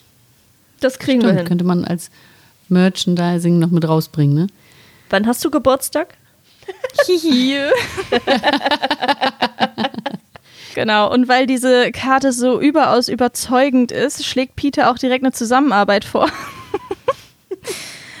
ähm, denn es scheint wohl niemals eine Pleite zu geben, wenn die falschen drei Fragezeichen beteiligt sind. So oder so tauschen sie alle möglichen Informationen aus, ähm, die die eine Seite hat, die die andere aber noch nicht weiß. Und der falsche Peter sagt jetzt eben auch, worum es geht, nämlich um das ganz berühmt-berüchtigte Adlerholz. Ähm, habt ihr schon mal was vom Adlerholz gehört? Bis zu Also- dieser Folge nicht. Also ich wusste, dass es ein Harz gibt, das für Parfums genutzt wird. Das wusste ich und dass es auch total teuer sein soll. Aber ich wusste nicht, wie es heißt. Jetzt, Jetzt bist du schlauer. sollte jeder Garten groß genug sein, sollte man das anbauen, scheinbar. So oder so, ähm, am Ende wird dann auch die Holzfigur entdeckt, mit der Peter eigentlich den mutmaßlichen Einbrecher niederknüppeln wollte. ähm, der fehlt jetzt nämlich der Kopf und aus dieser Holzfigur ist wohl ein Schlüssel rausgefallen, weil Peter hatte ja schon das Gefühl, die wird wichtig. Gut, dass es jetzt eingetreten ist. Und dieser Schlüssel, Peter muss ein bisschen überlegen, passt aber wohl in dieses Drehschloss der Jalousie. Es gibt aber tatsächlich keine Jalousie im Gästehaus, im Wohnzimmer. Was ich ein er bisschen gut geschaltet. fand ich aber ein bisschen komisch, weil ich glaube, in der Szene zuvor, als die das Gästehaus anschauen, sagt Justus bloß, ach, die Jalousie geht nicht. Und nicht, dass es keine gibt. Wirklich? Nee, hat er nicht gesagt, nee, wir können sie nicht runterlassen? Da wollen sie sich doch das Rätsel angucken, glaube ich, ganz in Ruhe, ne? Und dann sagt er, sagt ja irgendwer, lass uns die Jalousien runterlassen. Und dann meinte Peter, nee, ich habe schon nachgeguckt, die sind gar nicht installiert oder sind gar nicht dran. Okay, dann habe ich das auch wieder falsch verstanden. Aber ist ja nicht schlimm, so oder so. Das äh, Drehschloss öffnet dann eine Bodenluke und sie entdecken eine Treppe, die in den Keller führt. Und praktischerweise ist dort im Hörspiel das Adlerholz schon in einem Wäschekorb bereitgelegt. Im Buch müssen sie es aus einem Stapel Brennholz herausriechen. Also jeden Scheit in die Hand nehmen, riechen und durchsortieren. Schnüffler im wahrsten Sinne des Wortes. Das hat schon was irgendwie von, von Wetten das, oder? Ja, stimmt. Obwohl das wahrscheinlich einfacher ist. Ne? Das können sogar wir, glaube ich, mit Augen zu. Naja, aber unter Zeitdruck. Unter Zeitdruck, genau. Und überhaupt. Riecht jeder nach Parfum dann. Bisschen mit Holz eingeschmiert. Mm. Ich meine, die geben Lecker. doch den Duft auch ab. Also ich könnte mir vorstellen, dass das andere Holz das auch irgendwann aufnimmt. Ja, jetzt ist ja die Frage, wie lang der Unfall her ist. Ne, da hatte er ja dann das Holz vom Hafen geholt und dann versteckt und ist ja da, wollte dann zum Restaurant und ist ja verunfallt. Und äh, so lange liegt es halt zwischen den anderen Scheiten. Ja gut, wie oft braucht man, braucht man in Kalifornien den Kamin? Oder so solches Holz für draußen in einer Feuerschale oder so? Keine Ahnung. Da musst du dir eher Sorgen machen, dass es einen Waldbrand gibt. Ja, also ich glaube schon, dass du, dass du das äh, dann immer noch, selbst wenn es eine Weile neben den anderen gelegen hat, schon merkst. Also ich hatte das kurz mal so nachgelesen, das ist ja wirklich durchtränkt mit diesem Harz und die sind relativ schwer, dann diese Holzscheite und riechen dann auch sehr stark. Also die anderen werden dann so ein bisschen den Geruch aufgenommen haben. Die sagen ja auch immer, der ganze, ne, im Keller riecht ja irgendwas, also das geht ja in den ganzen Raum. Also sie finden auf jeden Fall praktischerweise das, das Adlerholz im Wäschekorb aufgeschichtet und ähm, können sich nicht ganz einigen, wer das jetzt raustragen darf. Ja, das übernimmt dann jemand anderes. Ja. genau.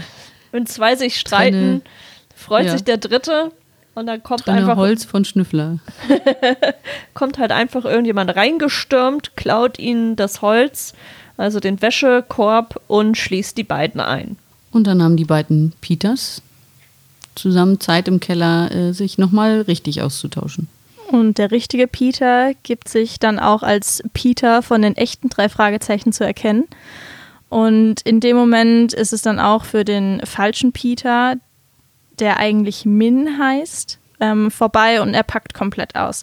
Also er erzählt, dass der Schnorresmann für die Parfümindustrie arbeitet und ähm, dass, wie gesagt, dieses Adlerholz halt von unschätzbarem Wert ist und der Schnorresmann ihn tatsächlich erpresst ähm, dass er das Adlerholz für ihn besorgen soll.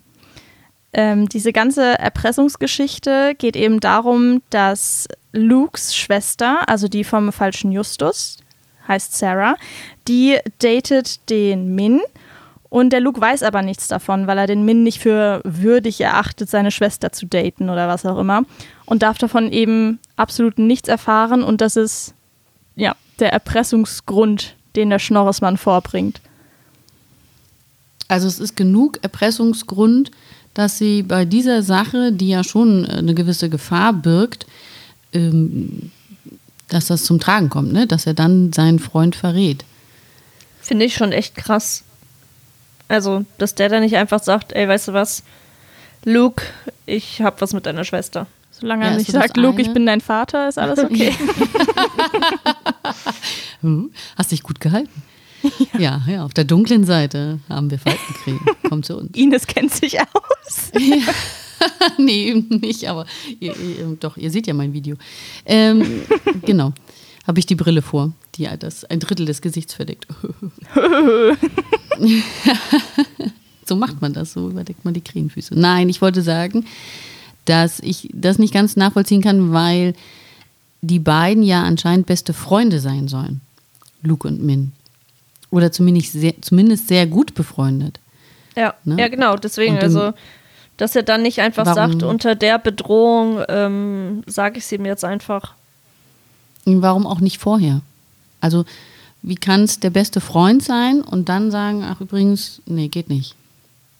Ja, Mit ich stelle es mir halt schon schwierig vor, wenn dein bester Freund mit deiner Schwester zusammen ist, weil da könnte es durchaus Interessenkonflikte geben, meiner Ja, gut, Meinung dann, nach. Dann zickt er halt eine Woche rum und danach ist alles wieder Totti.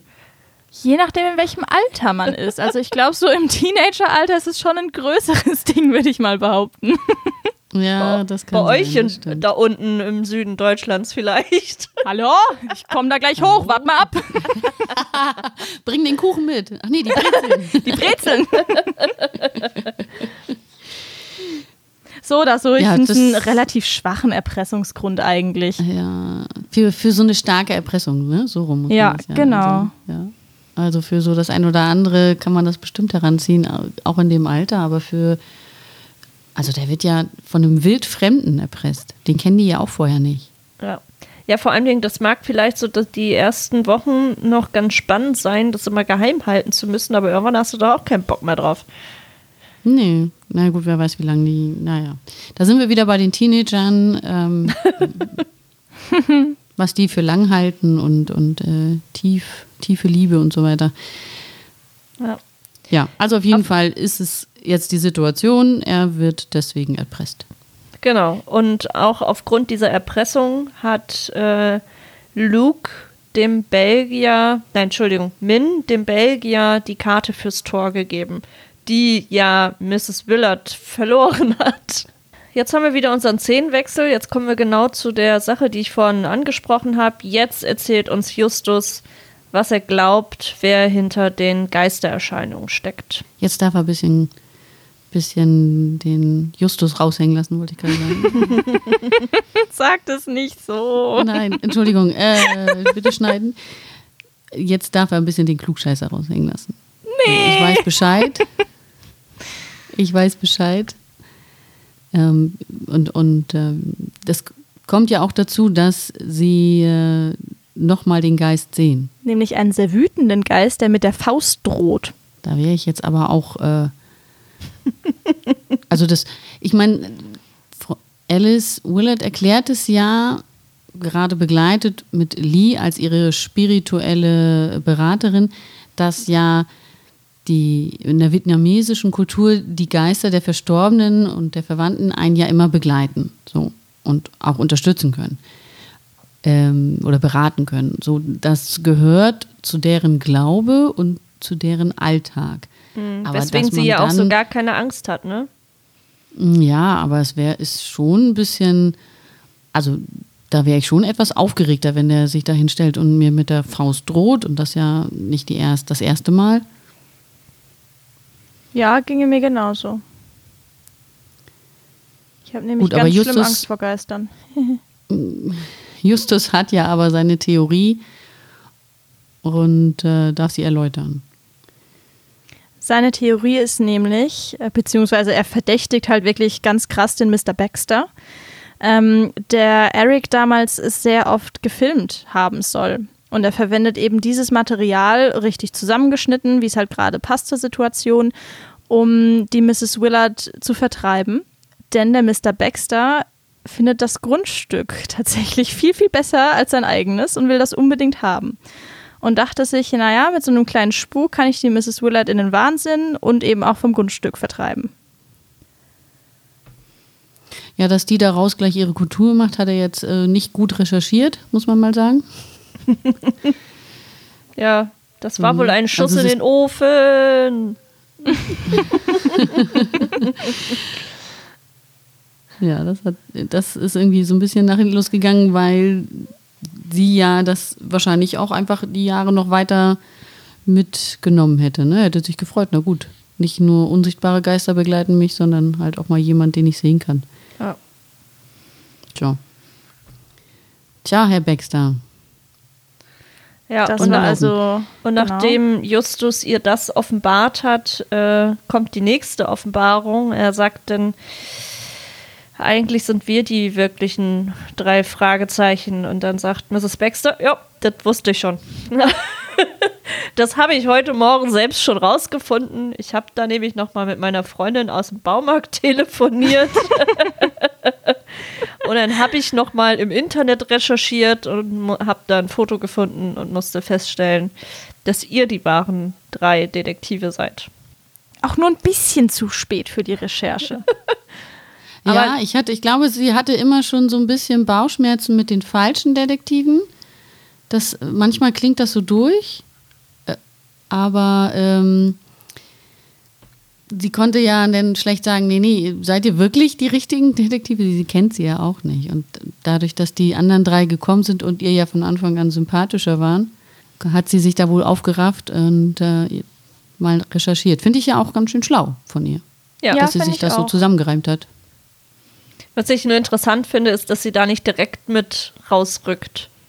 Also ich meine, die stehen da jetzt gefühlt irgendwie schon eine halbe Stunde. Justus erzählt, was der Nachbar alles so tut und macht und Man muss ja Prioritäten setzen. Ja, Es okay. geht erst um den Geist und dann um die Hausgäste. Vielleicht wollte sie aber auch einfach testen, wie aufrichtig die echten drei Fragezeichen tatsächlich sind. Und ob die auch was taugen oder auch einfach nur so Nichtsnutze sind wie die anderen. Ja, ganzen, die ganze Jugend kannst du über einen Kamm scheren. Ne? Die Jugend heutzutage. genau.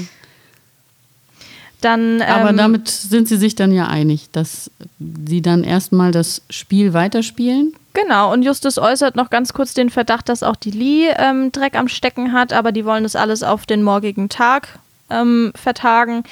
Weil, ja, warum eigentlich? Weil es zu spät ist oder weil Peter alleine zu Hause ist oder? ja, ich denke, ne, also sie gehen ja jetzt wieder zurück zum Haus und wollen wahrscheinlich dann einfach so langsam ins Bett gehen und dann am nächsten Tag weiter ermitteln. Aber so weit kommt es ja gar nicht. Genau, Justus. nein, nein, nein, das Wochenende ist bald vorbei. Das, sie können jetzt nicht einfach schlafen gehen. All night long. Justus stolpert nämlich auf dem Rückweg über einen Korb. Ähm, der Korb kommt uns zumindest ziemlich bekannt vor. Und äh, fast im gleichen Moment hört man aus dem Gästehaus wildes Geklopfe und auch Gerufe. Und ähm, Bob entscheidet sich dann dazu, im Gästehaus nachzuschauen und Justus bleibt eben beim Korb. Wir bleiben ebenfalls bei Justus, der nun alleine ist. Und der denkt sich, ah, wieso steht denn hier so ein Korb mit Holz rum? Das muss bestimmt irgendwas zu bedeuten haben. Ich versteckel den jetzt mal. Vor allem riecht das ja auch so gut. Ja, gut riechendes Holz, das äh, findet man nicht alle Tage einfach so auf einem Weg. Ja, Muss dann er erstmal verstecken. Genau, dann sucht er sich einfach einen anderen Strauch, packt es dahin und geht aber wieder zurück, um dann festzustellen, dass da schon andere Leute sind. Die dann wiederum nach dem Holz suchen, ne? Wer, wer kommt denn jetzt genau in diesem Moment? In diesem Moment haben wir einmal den Luke und den Schnorresmann. Nur Luke, ne? Nur Okay. Luke, genau. Ja. Erstmal Mhm. zumindest. Genau, und kurz darauf folgen Lee, äh, die kommt ja auch recht schnell dazu, Genau. und der Min mit Peter und Bob. Peter und Bob. Genau. Wo Wobei, ist Mark? der kommt später, glaube ich, einfach so random noch dazu. Also der Na hat keinen ich fehl hier speziellen irgendwie. Auftritt. ja, oh, oh, warte mal. Meine Szene, die Was hat schon längst das da, angefangen. Party? Genau. Guckt so aus dem Fenster, kaut noch am Bananenkuchen. Mhm. Oh, Party hat schon angefangen, ich muss los. Aber ich finde es auch wirklich ähm, krass, wie zielsicher Peter und Bob den Justus in einem random Busch einfach finden. also ich dachte mir, Die haben die ihm Pfadfinder. Peilsender eingebaut oder so? Oder wie haben Bob die den ist jetzt einfach rückwärts gefunden? gegangen. Den Weg rückwärts gegangen, den er gekommen ist. Aber sie stolpern ja so Fall ein bisschen stark. über ihn. Ne? Ich glaube, dadurch verraten sie sich ja auch. Dass sie, dadurch, dass Justus nicht an Originalstelle versteckt ist, sondern irgendwie so stolpern sie so ein bisschen über ihn. Ja, und die sind auch allgemein total laut. Also die müssen sich unbedingt gleich alles erzählen, was passiert ist. Oh mein Gott, ich war eingesperrt im Keller. Justus, tröste mich. Und ich glaube, das wir- war einfach zu laut. Die 60 Minuten sind gleich um, deswegen muss man das jetzt mal schnell Ja. klarstellen, alle auf einen Stand bringen. Das passiert ja jetzt auch. Wir sind ja quasi in der Abschlussszene. Und Justus möchte für Transparenz sorgen. Er möchte lösen. Kann es aber nicht alleine, weil Peter könnte auch lösen. Ja, das stimmt. Also die haben ja mittlerweile beide recht viel rausgefunden. Ähm, ja, was kommt eigentlich schlussendlich raus? Es kommt raus, dass der Erik, der Erik, ähm, Hölzer aus Vietnam geschmuggelt hat und die eben an den Belgier weiterverkauft hat, der eben in der Parfümbranche unterwegs ist. Und dummerweise ist er halt am Tag seines Unfalls noch im Hafen gewesen, hat eine Lieferung geholt und die eben im Keller versteckt. Und dann, weil er sich eben so schnell beeilen wollte, ähm, ist er von der Straße abgekommen. Und die Lieferung kam eben bei dem Mertens nicht an. Der wollte die aber trotzdem haben.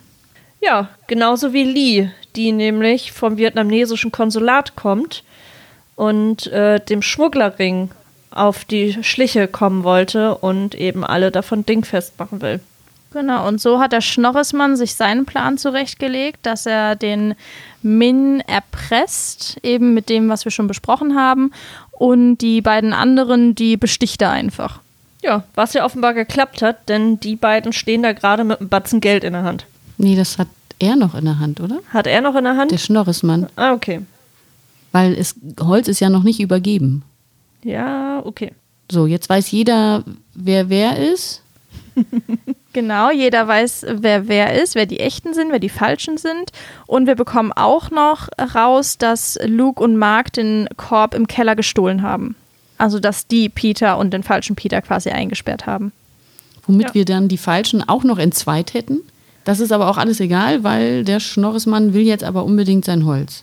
Der hat eine. Knarre. Ja, und Justus zeigt ihm die Stelle, wo er das Holz versteckt hat, aber da ist es auch schon nicht mehr. Also irgendwie ist das Bäumchen, nee, Hölzchen, wechsel dich.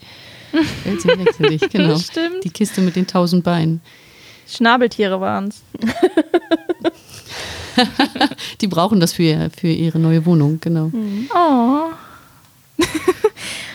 ja, und dann kommt äh, der Plot-Twist angerollt, nämlich in Form von der Mrs. Willard. Gerollt. ja, sorry. Die hat sich nämlich Ja. den Korb mit dem Holz unter den Nagel gerissen. Und äh, ja, spielt jetzt hier quasi so ein bisschen die Retterin und zeitgleich auch die Ablenkung. Denn der Min ist es, glaube ich, der dem Belgier dann die Pistole aus der Hand schlägt. Ja. Genau. Und dann Lee beschließen schnappt alle. sich die Pistole. genau. Und alle beschließen, jetzt den Rest macht die Polizei. Tadam! Tadam. Aber das Holz geht trotzdem an die Polizei und nicht an Lee, auch wenn sie das gerne hätte. Genauso Und wie es der wird Mertens. Ja. Da sind wir am Ende. Es wird fleißig gelacht. Ja, ja, ganz Und wichtig. Ja, keine Veranda, dafür im Freien, unter den Sternen, im Dunkeln. Ramondisch. Weiß ich nicht. Auf jeden Fall riecht es gut. Das das Adlerholz. Wie ich gesagt habe. Ja, okay. Sind wir bei Aber im Buch, würde ich sagen. Oh ja, da bin Ähm, ich gespannt da- drauf. Ja, das ist ein bisschen verwirrender, weil äh, jetzt muss ich nochmal wieder hochscrollen. Der Anfang ist relativ deckungsgleich. Also sie, bis sie sich dann da so vorgestellt haben und so. Ähm, das ist ein bisschen ausgeschmückter, dass zum Beispiel sie dann von Mrs. Willer zum Gästehaus fahren. Bob wird langsamer hinter einem großen Felsen. Peter springt raus und soll sich zurückschleichen. Dafür braucht es aber ein Ablenkungsmanöver, was dazu führt, dass äh, Bob sein, sein Auto quer über den Rasen zieht, ähm, äh, fa- fast in den Teich fällt, dort nochmal abbremst und äh, alle sind abgelenkt und Peter schleicht sich zurück zum Haus und kann dann nämlich nicht seine Dietriche benutzen, weil die Tür schon offen ist. Denn vor ihm ist der äh, Haubentaucher ja im Buch schon reingegangen, der Belgier. Ähm, da ist sonst aber alles gleich. Er schnappt sich dann Rätsel und Figur etc.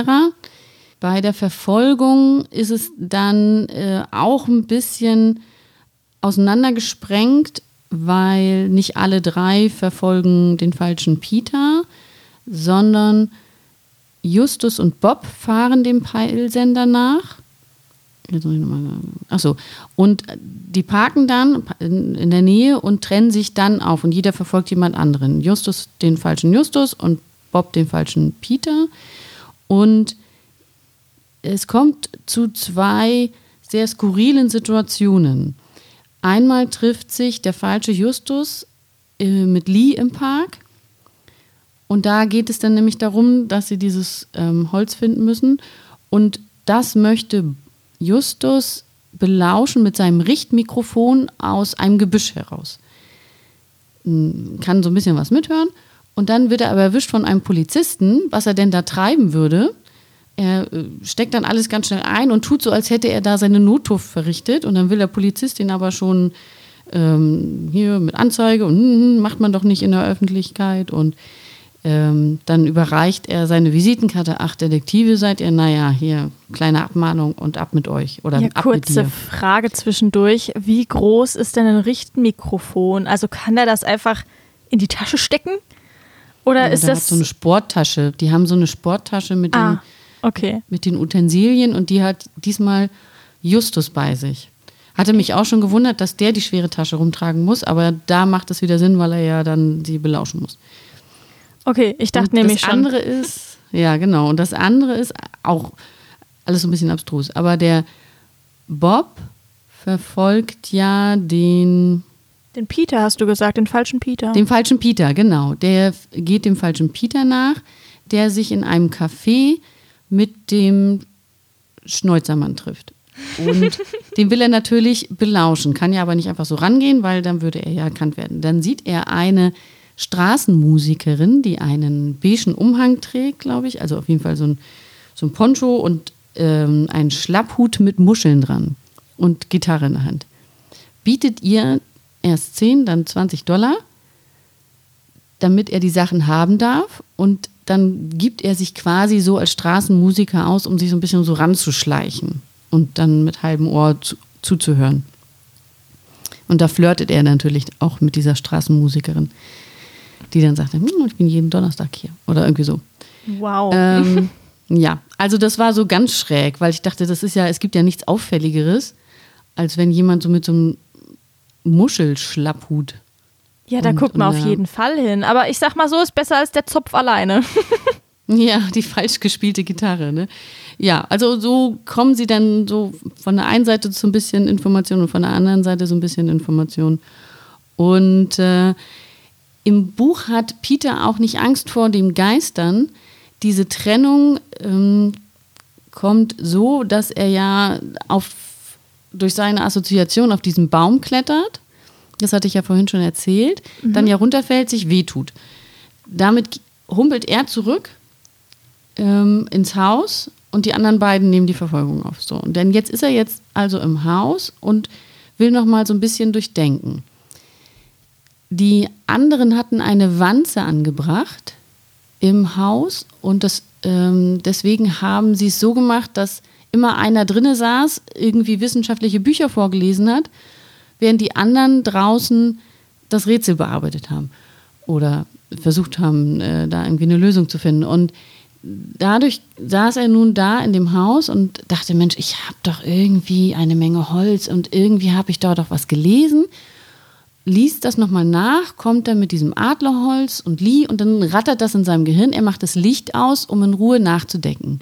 Dadurch denkt dann der falsche Peter, ah, da ist ja keiner, ich breche mal ein und es kommt zum Kampf, der auch sehr explizit beschrieben wird und ähm, das Ergebnis ist das gleiche, sie landen am Ende eingesperrt unten im Keller. Das hat aber alles einen schöneren Eindruck, finde ich, weil äh, der Peter nicht immer nur so als der Sportliche dargestellt wird, sondern der ist ähm, sehr bemüht um diesen Fall und denkt drüber nach und äh, versucht, das zusammenzubringen, was er an Informationen bekommen hat, was ja am Ende dazu führt, dass er dann sagt, ja, ich kann auch den Fall lösen. Ne? Also da, das fand ich im Buch sehr angenehm. Es war im Hörspiel aber auch toll, finde ich. Also gerade bei der letzten Szene, bei der Auflösung, da hat jeder irgendwie so ein bisschen seinen Teil beizutragen. Also Justus steigt ja ein und Peter kann dann eben vervollständigen. Und das fand ich eigentlich auch im Hörspiel ganz gut umgesetzt. Genau, und das, ähm, das kommt so ein bisschen durch und im, da im, im Buch ist es noch ein bisschen stärker und das war echt mal nett, eine schöne. So stelle ich mir das ja auch eigentlich vor, wenn man so lange zu dritt äh, als Detektive unterwegs ist, ist man ja ein Team. Genau. Und irgendwie muss das ja mal abfärben, ne? Also irgendwie. Und nicht nur Justus der Boss und seine zwei Assistenten. Nie eine Pleite. Aber jetzt darfst du noch mal erklären, was hat es mit diesem Wasserfigurentheater, das du vorhin kurz erwähntest, auf Ah, sich? ja, genau. Den Erik hat sich ein Wasserfigurentheater gebaut. Das ist eine nur in Vietnam ansässige äh, Theaterform. Das wird meistens so an einem See oder äh, also wo Wasser ist, gespielt. Er hat dann eben sich so einen künstlichen dorthin gesetzt und dort gibt es eben so eine Bühne am Rande und die Figuren sind unterschiedlich groß, ähm, so bis zu 30 Zentimeter, bis zu 5 Kilo schwer können die werden und ähm, ich, so stelle ich mir das auch vor. Ich hatte nur so auf zwei, drei Bildern die ganze Bühne gesehen, nicht direkt die Figuren. Die sind auf langen Stangen aufgesetzt und diese Stangen sind, werden durch das Wasser ges ähm, geschoben, also von der Bühne aus, ne? Und ähm, die Figuren sind über Wasser, die Stange unter Wasser und können dann, da sind dann so Seilzüge, können dann so die Arme bewegen oder genau, durch so ein bisschen ähm, ja, fürs Theater bewegen. Und das ist so eine ganz spezielle Form, die es eben nur dort gibt. Und der Erik hat sich eben dieses Theater gebaut, weil das so sein, sein Hobby ist oder sein, seine Leidenschaft, hat diese Figuren gemacht und hat selber Theaterstücke geschrieben. geschrieben. Diese Theaterstücke sind immer so angelegt, dass sie eigentlich Szenen aus dem Alltag darstellen und werden meistens musikalisch begleitet. Und er hat eben von seiner Arbeit berichtet und das ist das Schmuggeln. So, er ist so weit gegangen, dass er davon Fotos gemacht hat. Naja, das ist ja so ein bisschen abstrakt. Also ich habe noch nie so ein chinesisches Theater gesehen oder irgendwie aus dem asiatischen Raum Theater, aber das ist ja nicht immer als Europäer so richtig nachzuvollziehen. Ne? Dann muss man irgendwie auch so ein bisschen Wissen um die, um die ganze Kultur und, und die Mythen haben, damit man das versteht, was da passiert. Auf jeden Fall hat er davon Fotos gemacht und diese Fotos in Kalender äh, gedruckt und hat der Alice jedes Jahr zum Geburtstag so einen Kalender geschickt. Also das war so deren Kontakt. Und ein so ein Kalender hängt im Haus. Den hat, das hat sich Justus angeguckt und das führt bei ihm im Kopf am Ende zur Lösung, dass da irgendwie ja was geschmuggelt wird. Und als Peter sagt Adlerholz, ah ja, Holt, dann ist es das, was da geschmuggelt wird. Ah, okay. Das, so führt es nachher am Ende zusammen. ja, ist natürlich alles ein bisschen ist- runder, ne? Aber Ja, genau, genau. Also ich fand, fand jetzt nicht, dass es dolle geholpert hat, die Geschichte. Nee, das aber ging. es ist im, im Buch natürlich so ein bisschen runder. Es ist ja natürlich auch ein bisschen ausführlicher erzählt, ne? Mit der Landschaft und wie sie von wo nach wo schleichen und wer wo hinter sich versteckt. Und ähm, die wissen und sehen relativ früh, dass das Gelände von dem Baxter zum Beispiel ja wie ein Hochsicherheitstrakt aufgebaut ist und da sind auf hohen Stäben so Kameras, die explizit auf das Grundstück von dem Erik zeigen. Ähm, das gehört dann auch zu dem Klick im Kopf, ach, das sind Aufnahmen, die hier Geistererscheinungen genutzt werden. Genau, es sind nicht Gespenster, sondern Geister. Ja, das kann man in Büchern halt wirklich viel, viel besser verstecken. Ne? Da machst du einen Nebensatz und dann wird es am Ende wieder wichtig. Aber ich finde gerade so kleine Sachen wie die Codekarte fürs Tor zum Beispiel, die der Mrs. Willard am Anfang abhanden gekommen ist, ähm, und auch die Jalousien zum Beispiel, die erwähnt werden, das funktioniert ja auch im Hörspiel. Ganz Ja. schön fand ich auch, das schlägt äh, im Buch nachher am Ende einen Bogen zum Anfang. Bob will ja den Metalldetektor kaufen, damit sie zwischen der Hausarbeit auch mal am Strand irgendwie Schätze suchen. Und er verabredet sich dann mit Min. Nee, nicht, nee, Peter verabredet sich mit Min und ähm, einfach so am Strand und wenn die anderen mitwollen, dann gerne. ja, da war dann nur der Hinweis, na, wenn Luke nicht kommt, der mit seinem verkniffenen Gesicht, nee, der Luke ist gerade nicht so angesagt. Ist ja auch klar bei dem Verrat. Äh, haben die sich entzweit und so war das irgendwie ganz schön, haben die sich wieder verabredet für den nächsten Tag. Also ist nicht ganz so im Streit auseinandergegangen. Allerdings verbringen sie die Nacht noch dort, weil sie etwas Verdächtiges im Canyon sehen, was schwer nach einem Schnabeltier aussehen könnte. Oh. Hat es einen Hut auf? Das haben sie nicht gesagt. Es war ein weiteres Rätsel, das zu lösen war. Vielleicht war es auch einfach ein Biber. Aber na gut. Ja, Biber sind Das auch niedlich. das muss man dann auch auseinanderhalten können, so im Dunkeln, Stimmt. tief unten im Canyon. Gut, das soweit zum Buch. Danke für die Erleuchtung, würde ich sagen. Da hat die Geschichte nochmal so ein paar schöne Details bekommen. Aber so alles in allem, Und dann ergibt auch vor allen Dingen das Coverbild noch so viel mehr Sinn. ja, stimmt. Gut, das gab's zuerst, ne? Was war zuerst da, das Schnabeltier oder das Ei? Genau. Gut, dann kommen wir zum Fazit. Wer möchte anfangen? Christine. Na gut, fange ich an. Ähm, also ich muss sagen, äh, nachdem ich die Folge zum ersten Mal gehört habe, dachte ich so, ja, die erste Hälfte ist irgendwie nichts passiert. Dann hat man sich an dieses Tempo gewöhnt. Und dann kommt Knall auf Fall auf einmal alles, so dass ich ähm, die erste Hälfte super hätte so nacherzählen können, aber dann die Einzelheiten der letzten halben Stunde, da sind auch meine Notizen deutlich ausführlicher geworden. Ähm, grundsätzlich finde ich die Folge aber total gelungen. Also es ist auch mal von der Idee her ein bisschen was anderes. Es ist nicht so das typische, hier gibt es ein Rätsel oder hier such mal irgendwas, sondern schon die Szene im äh, Baumarkt ist auch mit der Oma total, total gut gelungen und ähm, bringt einen als Hörer sofort dazu, oh, was ist denn da los? So, und schon ist man eigentlich mittendrin, ähm, auch als Hörer und folgt dem Geschehen eigentlich sehr gut. Also ich mag die Folge. Genau, Michelle. Ich kann mich Christine auf jeden Fall anschließen. Ich mag die Folge auch sehr gerne. Ähm, muss allerdings dazu sagen, ich hatte ja zuerst ursprünglich mal das Buch gelesen und dann das Hörspiel gehört und dachte mir, zumindest beim Buchlesen, was ist denn diese Schnabeltierkacke, die die da erzählen? Was soll das eigentlich? Dann kam die falsche Visitenkarte und dann dachte ich mir endgültig, ey, Ben Nevis, alles okay bei dir, Dude?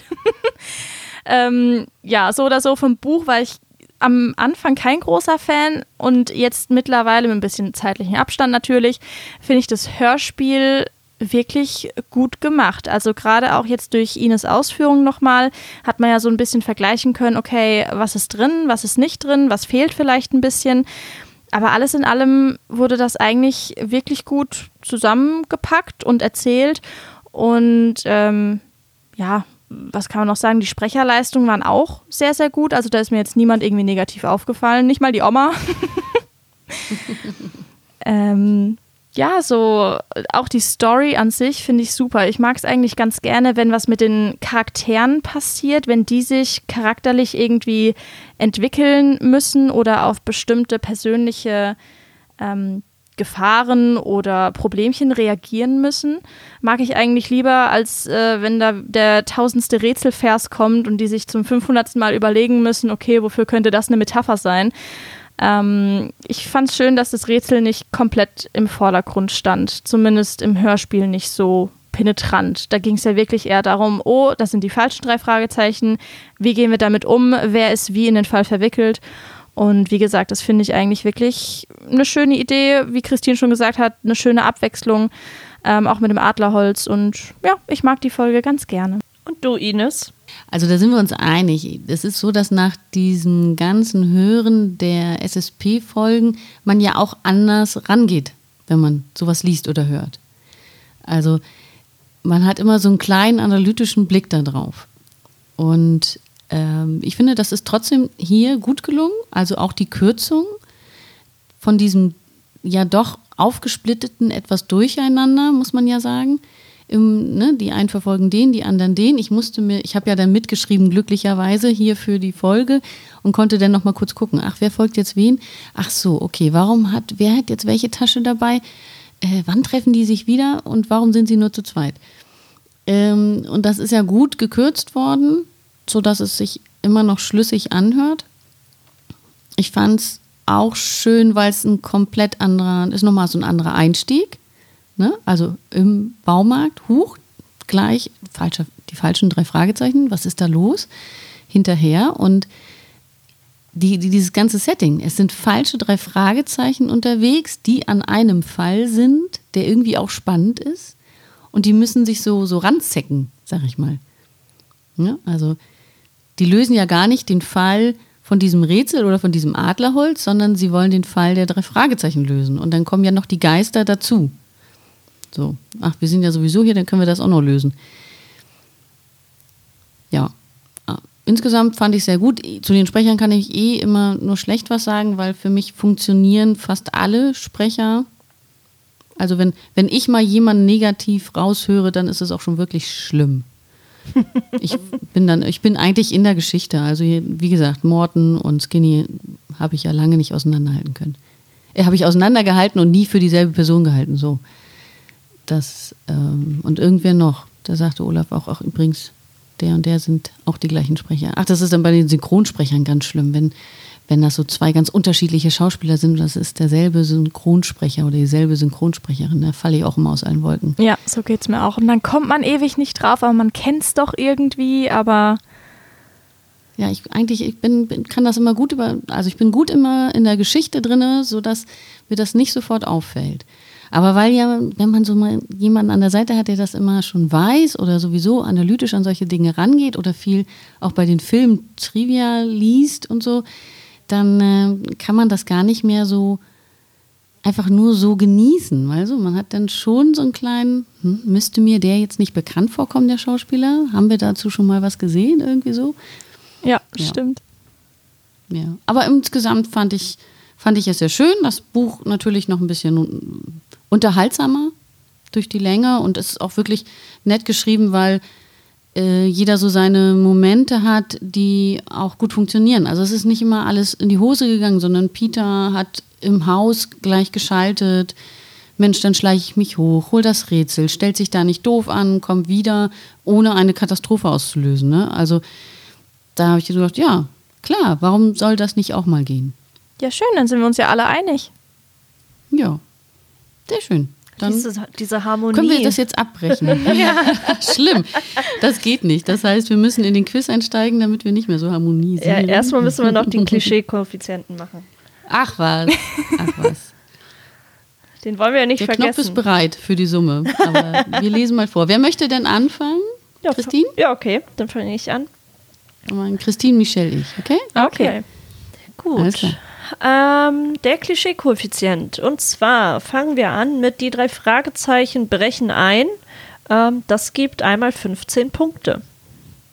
Die drei Fragezeichen benutzen ein Schulprojekt als Ausrede, nämlich die Schnabeltierforschung. Das gibt ebenfalls 15 Punkte. Sie werden für Täter, Schrägstrich Einbrecher gehalten, auch einmal 10 Punkte.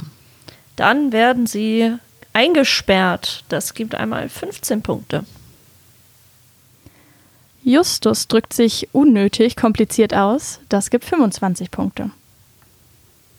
Und er wird wegen seines Gewichts beleidigt. Einmal 15 Punkte. Und nicht wegen seiner Frisur. Auch, aber da kann er sich ja verteidigen. Nicht dieselbe Szene. Ja. Peter hat Angst vor dem Übernatürlichen. Na klar, das gibt 15 Punkte. Außerdem kann der Dieter auch seine Dietriche nutzen. Für 20 Punkte.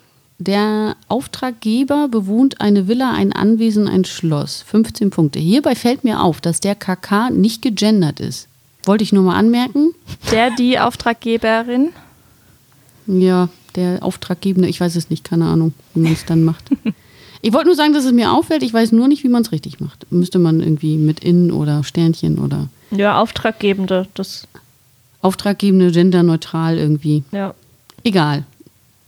15 Punkte. Jo, dann haben wir eine Autoverfolgungsjagd und auch eine Beschattung. Eigentlich müssten wir zweimal, naja, einmal 25 Punkte. Dann werden fleißig die Detektiv-Gadgets ausgepackt. Wir haben unter anderem den Peilsender, die Dietriche und die geben 15 Punkte. Es geht um merkwürdige Tiere, die nur manchmal giftig sind. Schnabeltiere. 15 Punkte. Ja, dann haben wir zwar einen Nonsens-Rätselvers, aber es gibt ihn für 20 Punkte. Es geht um versteckte Schätze, Erbe, Diebesgüter, in diesem Falle das Adlerholz für 20 Punkte. Überraschenderweise hat der Böse eine Waffe. 20 Punkte. Und wird aber natürlich dennoch niedergerungen. Nochmal 20 Punkte. Jetzt haben wir einen ganz besonderen Klischee-Koeffizient-Punkt. Eigentlich geht es ja meistens um Tante Mathildas berühmt-berüchtigten Kirschkuchen. Wir haben uns jetzt ähm, das Jubiläum mal zum Anlass genommen, das ein bisschen abzuändern, denn es geht ja um Bananenbrot. Und da wir das Backthema beibehalten wollten, geben wir hier 25 Punkte. Und es wird am Ende debil gelacht. Einmal 25 Punkte. Und das ergibt 330 Punkte mit insgesamt 18 Klischees. Ist eher so eine mittelmäßige Folge, oder? Ist das so? Ich habe keine Ahnung. Also- hat das je jemals aufgestellt, ob das eine mittelmäßige Folge ist? Also ich glaube, meine Geburtstagsfolge lag bei der Hälfte. Das Ding ist, ich lese nur, was hier steht. Und ich dachte, bevor der Seppo böse auf mich ist, lese ich das mal. Aber Zur ich Not muss- kann man es ja auch noch schneiden. Dann müssen wir auch noch fragen, wer eigentlich Sebo ist. Wer ist das eigentlich? Das ist eine gute Frage. Jeder spricht mich immer auf den an, dabei kenne ich den gar nicht. Aber man muss ähm, eine Besonderheit bei diesem Klischee-Koeffizienten, glaube ich, schon nochmal hervorheben. Ich glaube, das ist eine der ganz, ganz, ganz, ganz, ganz, ganz wenigen Folgen, wo die Visitenkarte nicht vorgelesen wird. Ja. Stimmt. Und ich habe das PDF gelesen, da gibt es dann leider den Fehler, dass die Visitenkarte an der Stelle, wo sie die falsche Visitenkarte bekommen, also Peter ja vom falschen Peter, da ist in dem PDF die richtige Visitenkarte eingeblendet. Das war etwas irritierend. Das musste ich dann erstmal nochmal kurz nachhören, kurz nachlesen. Und dann wird die Karte, die richtige Karte ja nochmal überreicht und im Buch ist die dann ja einfach abgebildet, weil es sich so gehört. Ah, okay. Wann, wann Ja, an wen wird sie überreicht? An welcher Stelle? Ich glaube dann umgekehrt, vom richtigen Peter zum. Ach, die zeigen Peter. sich die gegenseitig. Nee, erst, erst ja, ein bisschen, die zeigen sich gegenseitig. Sie sind ja allein im Keller. Uh, Im Dunkeln. nein. Ich höre die Ähm, Fanfictions von hier. Lass uns lieber weitermachen, Na gut. würde ich sagen. Ja, wie machen wir denn dann- weiter? Ja, gute Frage. Ich, ich meine, auch den haben wir eingesperrt, ne? Ja, Gott sei Dank, ey. Ja, dann haben wir wohl Ruhe. Hätte ich auch Meinst gesagt. du? Ich höre da aber schon was. Oh nein, habt ihr das gehört? Habt ihr das gesehen? Das, das kann doch nicht richtig sein. Ein grünes Mikrofon. Das muss doch, das kann doch nur eins bedeuten. Genau, hier kommt Dr. Knick.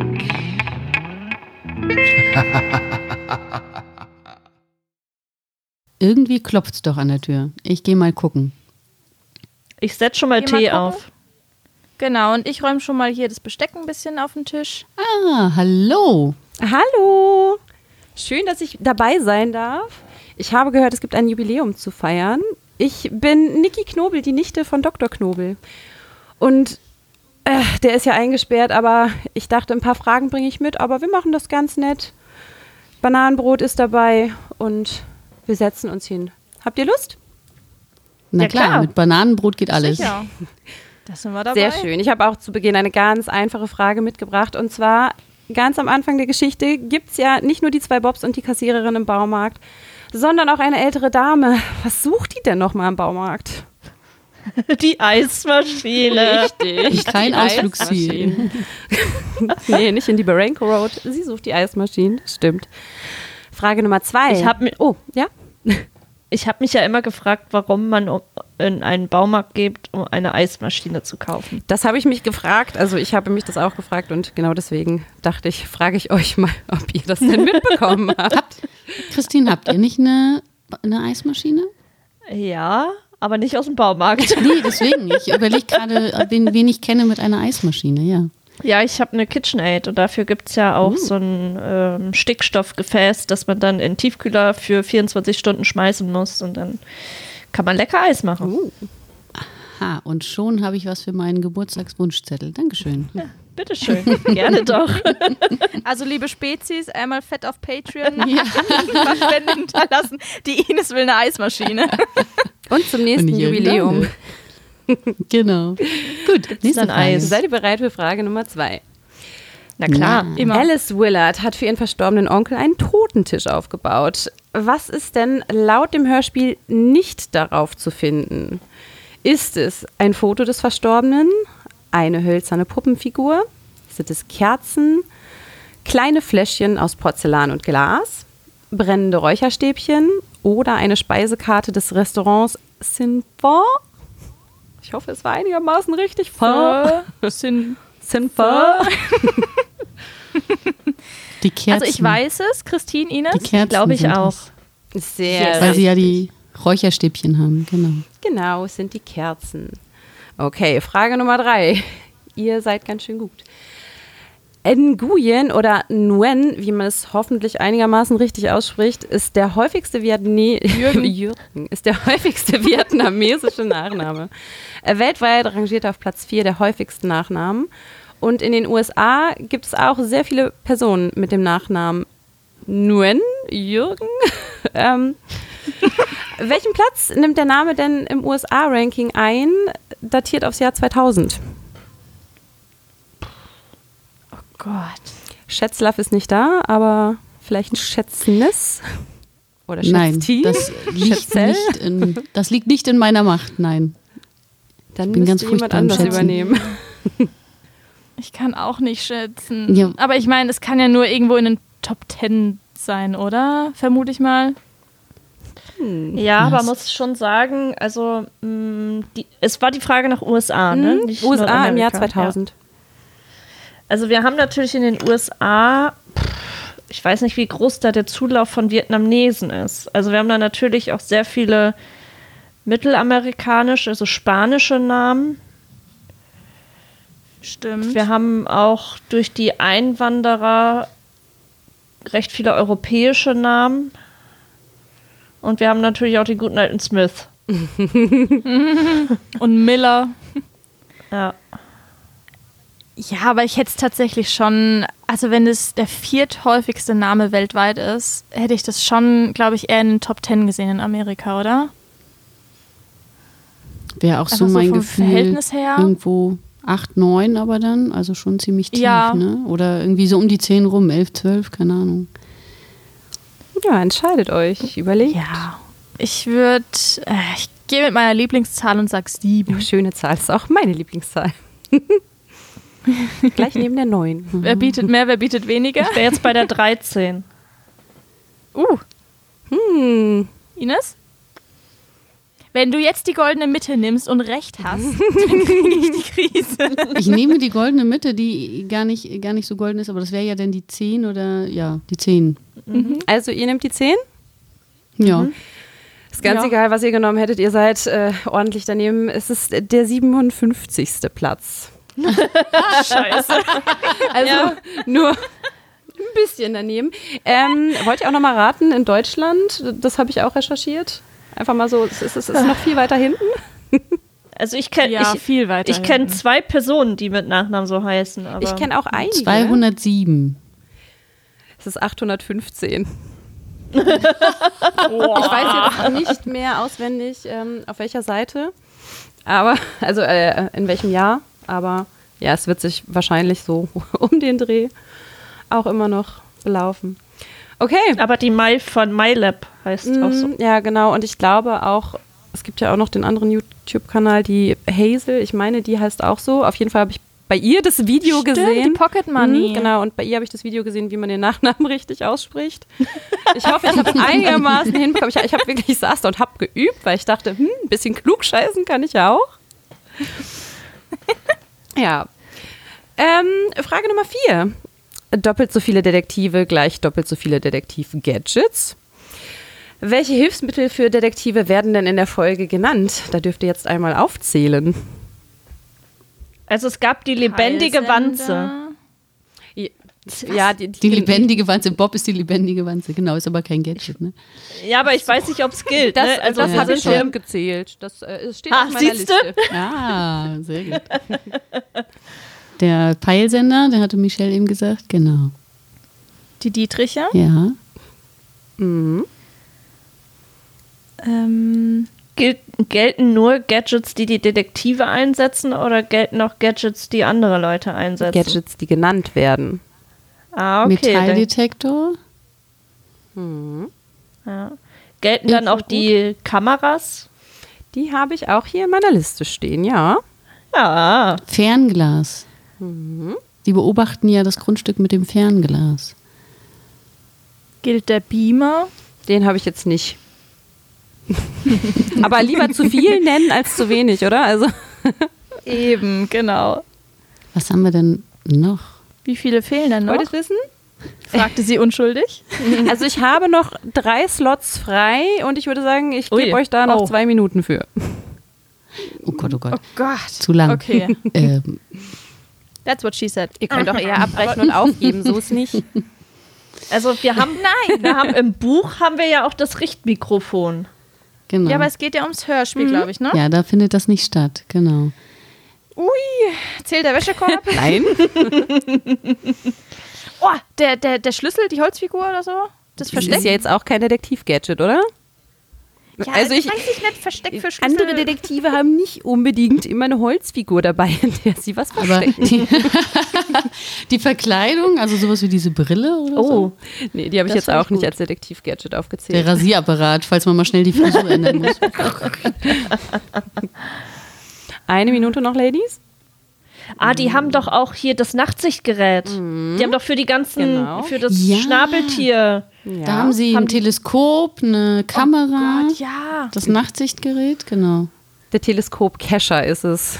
Aber Ja, den, aber den habe ich nicht aufgezählt. Also ein gewisser Dr. Knobel sagte, das wäre auch ein Gadget, aber ich finde, ein Teleskop-Kescher ist doch ein bisschen zu spezifisch, als dass es ein Detektiv-Gadget sein kann. Das hätte ich ein bisschen zu fies gefunden. Zwei Sachen fehlen mir noch. Zwei. Aber die Kamera hast du, ne? Kamera habe ich. Das Nachtsichtgerät. Haben Sie noch was für Schnabeltier? Für Wassermessen, Proben Da nehmen? wird, ja, da wird bestimmt irgendwas aufgezählt, aber das, das weiß ich jetzt nicht. Ja. Ich würde sagen, Haben Sie sowas, die Zeit Ja. ist abgelaufen. sowas wie ein, wie ein Bewegungsmelder oder irgendwie sowas? Die Taschenlampe wäre es noch gewesen. Ah, natürlich. Und ganz am Anfang das Set für Fingerabdruckpulver, das der falsche Bob angeblich vergessen hat. Stimmt. Oh Gott, ja, natürlich, mit den Initialen. Aber Oh. Okay. eine Menge ist schon zusammengekommen. Leider nicht alles. Eine Frage habe ich noch für euch Das und äh, da bin ich sehr gespannt. Mir wurde gesagt, die ist sehr schwer. Ich finde, es kommt drauf an. also, Min, Luke und Mark heißen unsere falschen Detektive. Ein Luke kam jedoch schon einmal in einem anderen Dreiergespann vor. In welcher Folge war das nochmal und wer waren die drei? Das ist Gott. jetzt so ein bisschen Kosmoswissen. Luke. Mhm. Auch in einer Dreiertruppe. Ich dachte nur, wenn ich ihn laut für mich nochmal sage, triggert das irgendwas. Luke. Luke? Luke. Luke! Ja. Aber, oder spricht man es nur anders aus und es ist irgendwo eine Luke in einem Fall? Luke. Nein, Dreiergespann, also, äh, Ja, Luke, Falltür und Treppe. keine Ahnung. Äh, ich überlege gerade, wo, wo, wo gab es denn, also es, wir können ja auch schon mal von der anderen Seite vielleicht rangehen. Wo gab es denn noch Dreiergespann? Und alle so, ähm. Gar nichts. Es macht nur Miep in meinem Kopf. Nee, Wo ist Olaf, wenn man ihn braucht? ja. Wir haben ja das Trivial Pursuit von den drei Fragezeichen. Hat Olaf sofort bestellt, als äh, er davon gehört hat. Und dann ähm, wurde gleich beim Frühstück die ersten Fragen gestellt und dann gemerkt, okay, ist die Familienedition. Hm, Vor allem auch ein Dreiergespann. Nee. Das müsste ja eigentlich Klick machen, ne? Aber ich habe wirklich das, keine Ahnung. wahrscheinlich schlagen wir uns gleich alle an die Stirn, Ich aber glaube auch. Eventuell. Ich weiß es nicht. na, ich glaube, wir, wir geben auf, oder? Christine?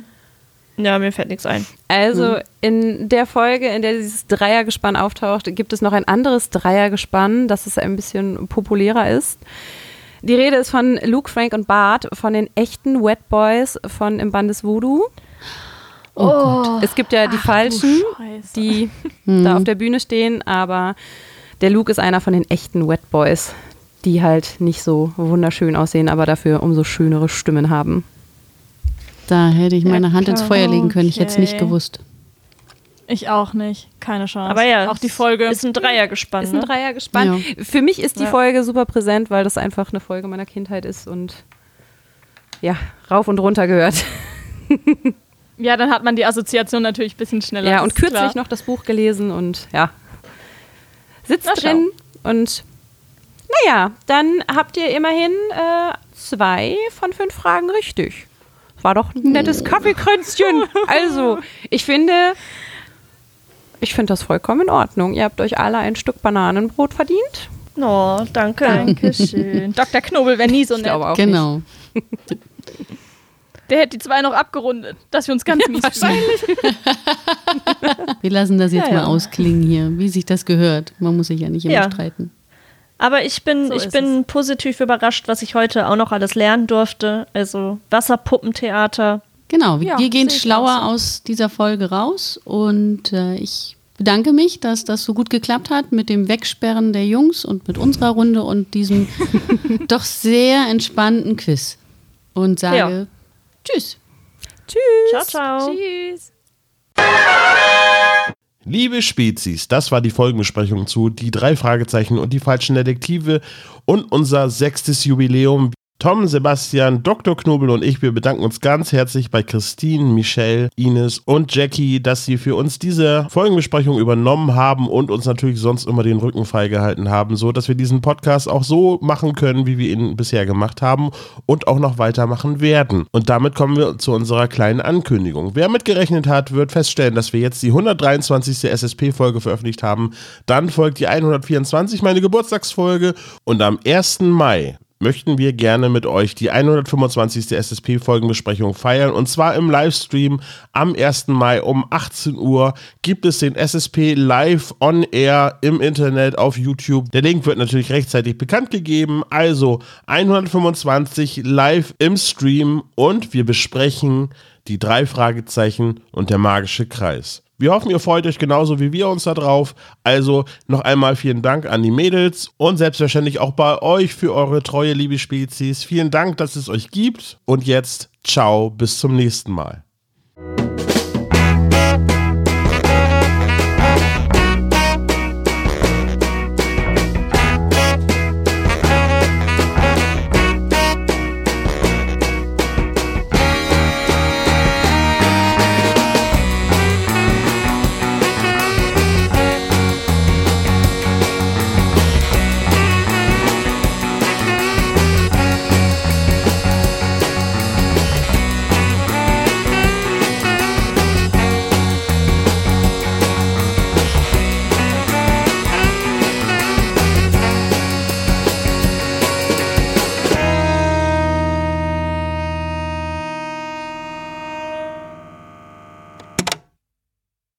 Das war der spezial gelagerte Sonderpodcast. Ihr könnt die Jungs unterstützen über patreon.com slash spezialgelagert oder über paypal.me slash spezialgelagert. Der SSP bedankt sich recht herzlich bei Dr. Orgel für das tolle Intro und der Station Voice Heinz Kreinbaum. Der SSP ist ein Hobbyprojekt und steht in keinem Zusammenhang mit Kosmos oder Europa. Ihr findet den SSP auf Facebook, Twitter und Instagram jeweils unter Spezial gelagert sowie auf YouTube. Außerdem könnt ihr die Jungs auf dem SSP Discord-Server antreffen. Alle Links findet ihr natürlich auf der Webseite spezialgelagert.de. Bis zum nächsten Mal.